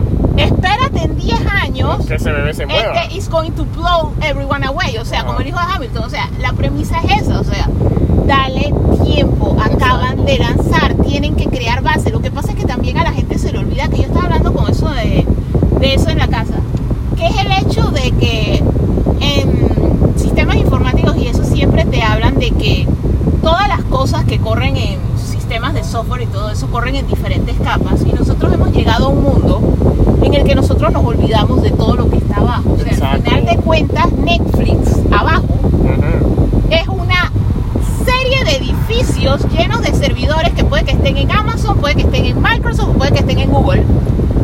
llenos de millones de servidores conectados entre sí para dar el servicio y para asegurarse de que uno tenga el mejor servicio y duplicados en diferentes lugares del mundo porque si se cae uno o si hay un evento grande, un cataclismo de un lado, siga sirviendo y todo esto. Eso no es lo mismo la cantidad de servidores que tú necesitas para Estados Unidos que si tú abres en Latinoamérica que tiene países como México, Brasil, que son enormes. Entonces, por consiguiente, ellos tienen que lanzar en mercados grandes, que con el dinero de los suscriptores de los mercados grandes, ellos comienzan a tener más fondos para rentar, porque eso casi siempre es rentado, la infraestructura para lanzar en los otros mercados. Entonces tú tienes que darles tiempo. Netflix no vino a Latinoamérica el primer día que salió. Ellos vinieron a. Latinoamérica, de hecho, cuando perdieron Stars. Y no el Star del que está hablando ahorita Disney. Cuando El ellos Stars, el Stars con con Z. Z, que era un canal como Showtime y HBO Max. HBO que daban, ¿cómo se llama eso? Estrenos. O sea, era un canal que la película la daban en el cine y a la semana, a las dos semanas tú las tenías en Stars. Ellos cuando perdieron el licenciamiento de tener la librería de Stars, que era lo que hacía que Netflix tuviera lanzamientos, ellos para no quebrar decidieron expandirse y ya salir de Estados Unidos y abrir en Latinoamérica y Europa. Entonces ellos fueron creciendo con el tiempo. Yo no sé cuántos tuvieron Netflix desde día uno acá, pero al inicio Netflix no tenía gran vaina. Ajá, o sea, literalmente no tenía gran vaina. O sea, ellos han ido evolucionando con el tiempo. Ajá. Y eso es Y algo sin olvidar que que, Netflix- como no, y- audiencia debemos comprender. Exacto, y la gente nada más se acuerda de las producciones grandes o populares de Netflix, como Stranger Things, como Tiger que no King. tienen muchos y no años. tienen muchos años. Y entonces la gente también se le olvida que así mismo como Netflix ha estado lanzando una serie por semana, por cada semana cancelan como cinco.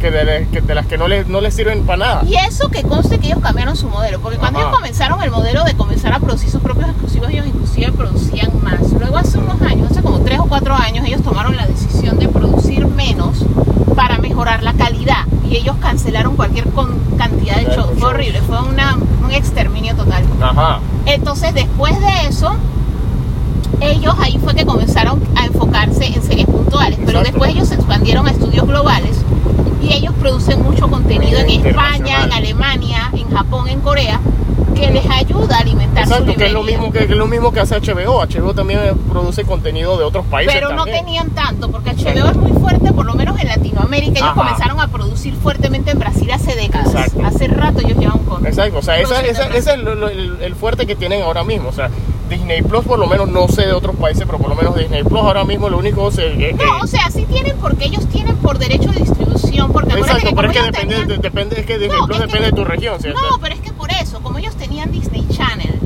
ellos ya tenían licencia de cosas como todo ese poco de novelitas, tiempo de patito feo que están poniendo Ajá. para Latinoamérica. Ellos tenían los derechos por el canal, porque ese es otro detalle que tienen Disney. O sea, Disney y HBO vienen de ser canales de cable. Ajá. A diferencia de Netflix, que viene de ser un blockbuster, porque eso es lo que ellos eran. O sea, tú alquilabas el DVD y te lo mandaban por correo en países como Estados Unidos, que el correo rules, no como acá que ay mi madre, ojalá algún día. El asunto es que tú alquilabas las películas por correspondencia, entonces ellos vienen de ser un alquiler y pasaron a ser un servicio de streaming. No es lo mismo que ser un canal. O sea, ya Disney y HBO tenían muchas negociaciones que Netflix cuando comenzó tuvo que empezar de cero, porque ellos eran otra cosa. Pero el asunto es que Netflix lo que le lleva ahorita mismo es como la carrera que tenía el DCU con el, el MCU. O sea. Netflix le lleva muchísimos años de ventaja, pero Disney no estaba todavía creando todo el contenido, pero Disney se estaba equipando de la franquicia, estaba jugando el juego de las franquicias. Exacto, ahora ellos- es que él va tirar contenido, contenido, entonces ahora que es que Netflix Ellos estaban buscando las marcas para su contenido primero. Yo tengo muy pocas marcas. Yo tengo Ajá. las marcas que yo creé, pero igual no me van a durar para siempre. Porque por el amor de Dios, Stranger Things a lo máximo le queda una o dos temporadas. Creo que solo le queda una. Eh, ah, eh, debe- debería ser solamente esta. Debería ser solamente esta. Entonces, al final de cuentas, cuando acabe Stranger Things y acabe esas cosas, Netflix necesita, que por eso era lo que hablamos al inicio, que se tienen que aliar con alguien. Porque al final de cuentas, para tener más contenido necesitan. Pero como te digo, ellos lo que tienen es la base cautiva de gente. Ellos ahora lo que tienen que conseguirles es el contenido. Los otros necesitan el contenido porque no tienen la gente. Pero si tú tienes la gente y tú empiezas a pasar las películas, los va a ayudar bastante. Porque como te decía, o sea, más se ve en streaming que era lo que hemos estado hablando. O sea, las maravillas que ha hecho Netflix por el cine español a nivel mundial. Las maravillas que han hecho por el cine coreano a nivel mundial. El, cine- el mismo cine europeo. El cine europeo, o sea, hay películas que O sea, nadie mira las iba a Dark. ver. Dark era una vaina que nadie iba a ver. Pero Ajá. gracias a lo que es Netflix, la gente la vio. la gente la vio, se volvió la mejor serie del 2020. Y con subtítulos, y como te Exacto. digo, la vimos acá con subtítulos y la vieron los gringos con subtítulos y ellos no estaban acostumbrados a ver subtítulos y la vieron. Exacto. Ellos cada vez que mira todo lo, lo- el poco de redness que se arrebataron cuando una película de, de- que en la que tienen que leer subtítulos gana el Oscar. Ajá. Pero Dark todo el mundo la vio, Dark todo el mundo habló de ella. Pero por eso, o sea, yo siento que lo mejor para Dune es ir lo más pronto posible. Si es Exacto. simultáneo, o sea, si Warner se mantiene en pie y la da simultáneo, Exacto, es lo mejor que le es que puede lo que tú pasar. tienes que hacer, o sea, tú estás preocupado por tu plata, ¿por qué no simplemente adaptas los números de una manera que sea que, que No, sea obviamente porque tienes que bajar el nivel de producción. Ajá. Al final es una matemática simple, pero el asunto no es ese. El asunto es que el servicio de streaming también tiene que acostumbrarse que si tú quieres un éxito de ese nivel y no es tu casa productora, Ajá. tú tienes que soltar un billete mucho más significativo. O sea, ese es el asunto, pero sí, sí al final de cuentas das más exposición. También hay que ver, que es algo que yo siempre he dicho, esto, porque ellos lo que dicen es si está gente que la queriera ver, Ajá. la va a ver streaming. No. O sea, tú sí tienes el porcentaje que vas a perder la piratería, Sí. que siempre los has estado perdiendo. Ajá. Pero yo siento que el que de verdad quiere ver una película, si los cines están abiertos, ya estamos vacunados, esto, el mundo ya está más seguro, el COVID ya es un mal recuerdo y un aprendizaje. El que la quería ver, la va a ver en, La el, cine, ver en el cine, y la va a rever en su Es que casa. eso fue la cosa, es que eso El fue lo que que hablábamos. la- el que la va a es ver que en eso era lo que es hablábamos el que en el podcast anterior. no la iba Es que- ni a ver. Exacto, es que eso es lo que hablamos en el podcast anterior. O sea, la- lo bueno de todo esto es que Warner puedes es el único, ver. exacto, es el único estudio que nos está dando la opción. No nos está imponiendo la película, las redes sociales no nos están imponiendo la película, nos están imponiendo la opción de ver la película en el formato que más nos parezca conveniente. Y No, pero como hasta la hora en la que decía, más nos parezca si ya conveniente. está seguro, o sea, si ya todo es seguro y todo eso, por eso te digo, el que la ha estado esperando y la quería ver, Ajá. la va a ir a ver al cine. Y el que la va a ver en su casa, lo que va a generar que esté en streaming es que mucha gente que no le pasaba por el radar, la va Ahora- a ver. ahora porque también, es el evento de la semana. en la Exacto, es el evento de la semana en la plataforma de streaming. Ahora, también hay que ver cómo, qué, qué tipo de negociaciones también Warner está eh, eh, ha estado haciendo bajo toda esa decisión. ¿Qué tal si estamos hablando solamente de lo que es el periodo de estreno? ¿Qué tal si después de tres meses ellos para recuperar también plata también la han vendido a otros streaming también? Mira, eh, pues posible, no sabemos. Yo no creo. No, o sea, no es lo que... Por el, por el tipo de negocio yo no creo. Yo creo que lo más es que como en tres meses o dos meses, porque ese tiempo cada día se acorta un mes y medio, la vas a poder comprar en Apple si tú la Exacto. quieres tener o la vas a poder comprar. Pero así como que la película aparezca en Netflix, no. No, o sea, esas licencias de cuando tú le das la exclusividad de streaming con el estreno a una película, esa película se queda en ese servicio de streaming. Porque acuérdate que lo otro no es streaming, lo otro sencillamente es que en vez de comprarte un Blu-ray, te la compras Te digital. o compras sea, te digital. compras una llave Ajá. que te permite ver una descarga, te desencripta una descarga, porque eso al final es lo que es comprar una película digital. Ajá. Pero el asunto es que al final sí lo van a abrir para que uno la compre. Pero yo siento que va a hacer que más gente la vea porque ya se probó, que era lo que yo te decía, el caso del gambito de la reina. O sea, la gente la vio y sirvió para merchandising, sirvió para que la gente quiera jugar ajedrez, la gente quiera comprar los juegos, la gente quiera aprender. El app ese que es el principal, el que es el del Club Global y todo eso del chess.com, la gente lo bajó como loco, se fueron millones de descargas. O sea, el poder del streaming es innegable y hay que comenzar a aceptar que vivimos en un mundo en el que el cine ya tiene que compartir y los dos tienen que comer. O sea, ya no puede ser tú allá y yo acá y yo me quedo todos los estrenos más grandes y tú jódete porque tú tienes que esperar a cuando ya todo el mundo la vio para que tú seas donde la reven Ajá. o para cuando ya no está de moda, que eso es lo que también pasa, porque mira que le pasó a la película esta, la de los aliens, que no, no da nada de miedo, Mm, la de que secuestraban niños. La familia. Ah, esto, esa era la que no era siniestro, de Fallen Skies. Fallen- Ajá, Fallen Skies. El caso de Fallen Skies fue así. O sea, Fallen Skies la dieron en cine, pasó sin pena ni gloria. Ajá. En julio de este año, Netflix USA la puso Ujú. y la gente la descubrió. Porque también puede ser que tú hagas eso con las películas, ¿ok?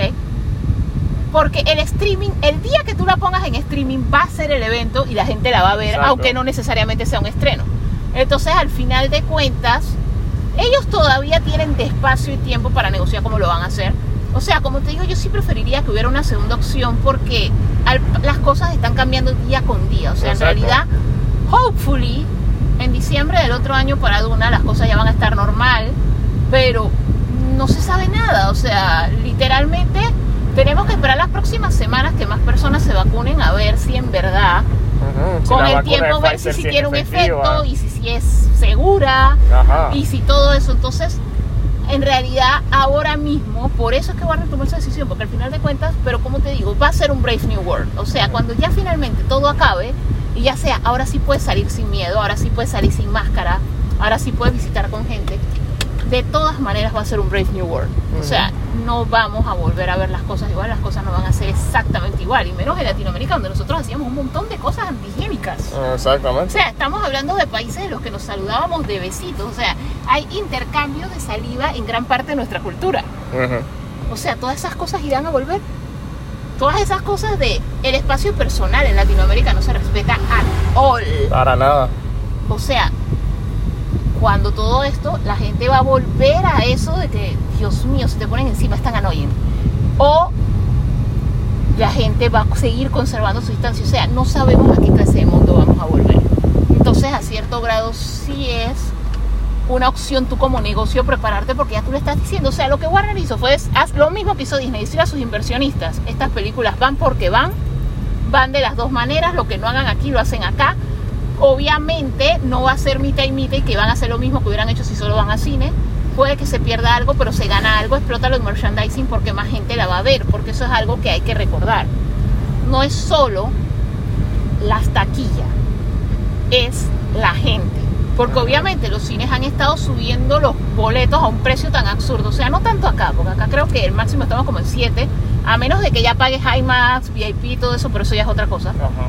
Pero hay países donde la entrada al cine ya está como en 30 dólares. o sea Exacto, que la entrada normal. hacer, hacer un millón no es tanta gente. O sea, Exacto.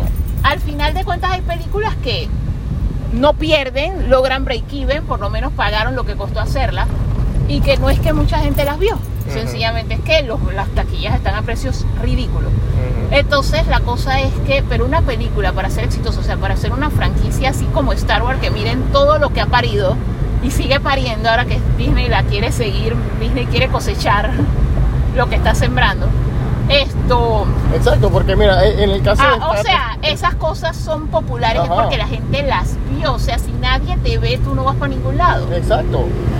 Que, eh, eh, exacto, que es- esa es la vena. O sea, todo el mundo piensa que Marvel le va a dejar seco, eh, que, que- digo, que Disney va a dejar como una vaca seca tanto a Marvel y a Star Wars. Pero al final, si tú has demostrado que tú puedes generar contenido de la calidad de Mandalorian, o sea, Pero es que no, no es válido. Star Trek, ¿cuántos décadas nos lleva tirando contenido y sigue ahí? Exacto, exacto.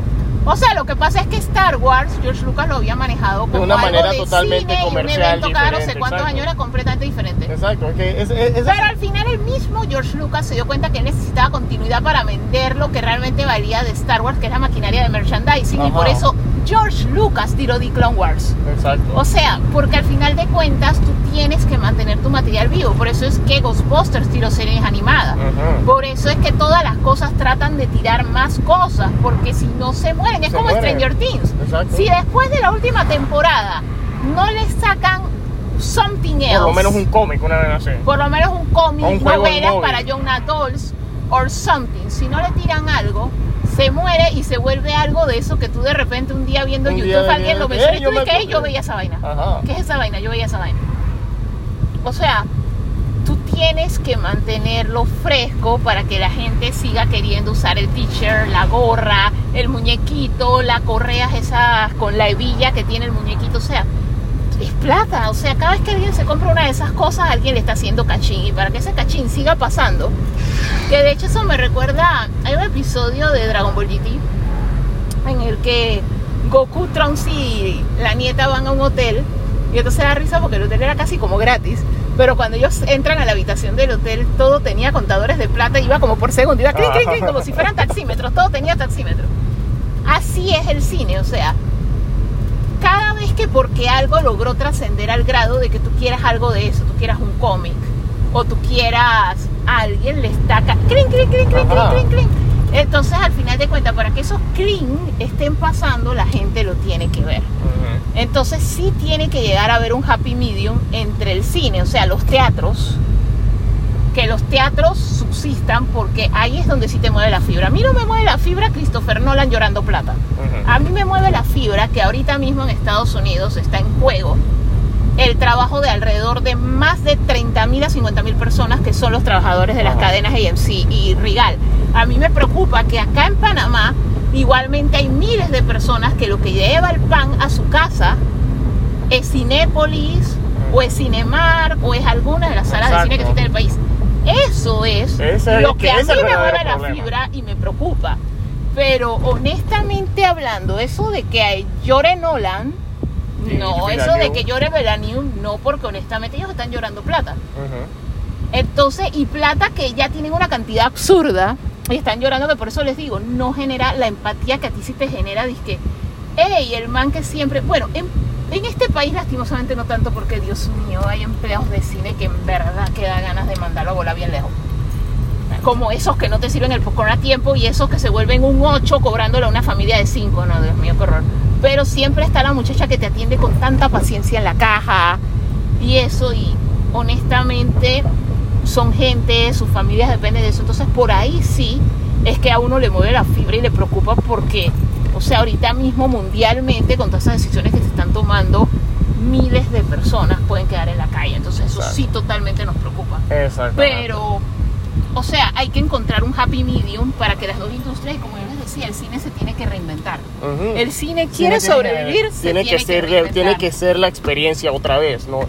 Tiene que ser la experiencia otra vez. Y sí, por favor, en nuestro queridísimo país, hey, tomen clases de Delta y tomen clases de Banco General y aprendan a tratar al cliente, porque honestamente es una experiencia de terror comprar popcorn en el cine. Sí. O sea, la fila horrible, te atienden lento y a veces te tratan mal. O sea que también súmenle, o sea, uno siente empatía por el pan de ustedes, pero también sientan empatía con la experiencia de nosotros.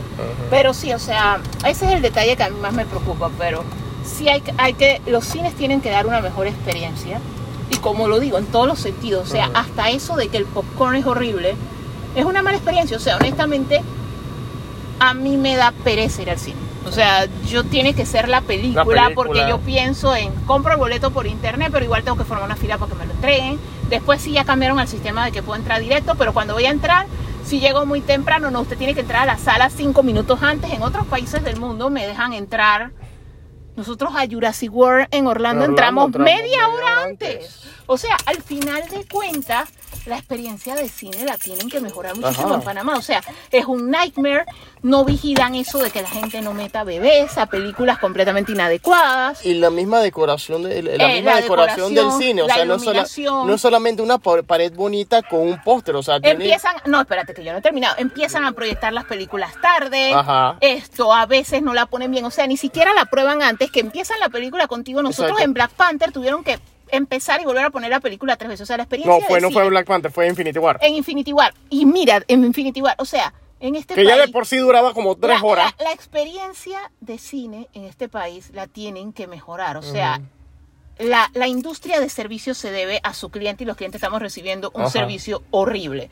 Entonces, en realidad, si no quieren ser superados por la comodidad de nuestras casas, con nuestro popcorn que no cuesta 5 dólares, entonces mejoren la experiencia para que uno en verdad quiera ir. Exacto. Y entonces ustedes sigan subsistiendo a la par de los streaming. Pero ahorita mismo, punto para los streaming, el hecho de no tener que soportar todas esas filas, vainas y chiquillos malcriados. Ujú. Bueno, yo creo que no hay más nada que decir.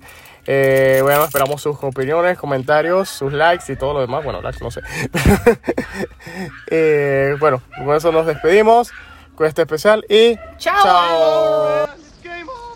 ¡Hey! Gracias por viajar con nosotros en la ruta del geek. Al escucharnos, por favor, recuerda cliquear en subscribe en cualquiera de las plataformas como Spotify, Apple y Google Podcast, gracias a Anchor FM. Tuvimos las armas y también el talento. ¡Felicidades, amigo!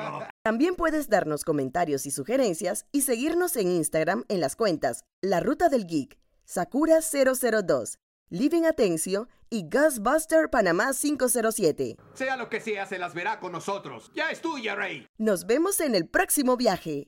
Bueno, ¿quién tiene hambre?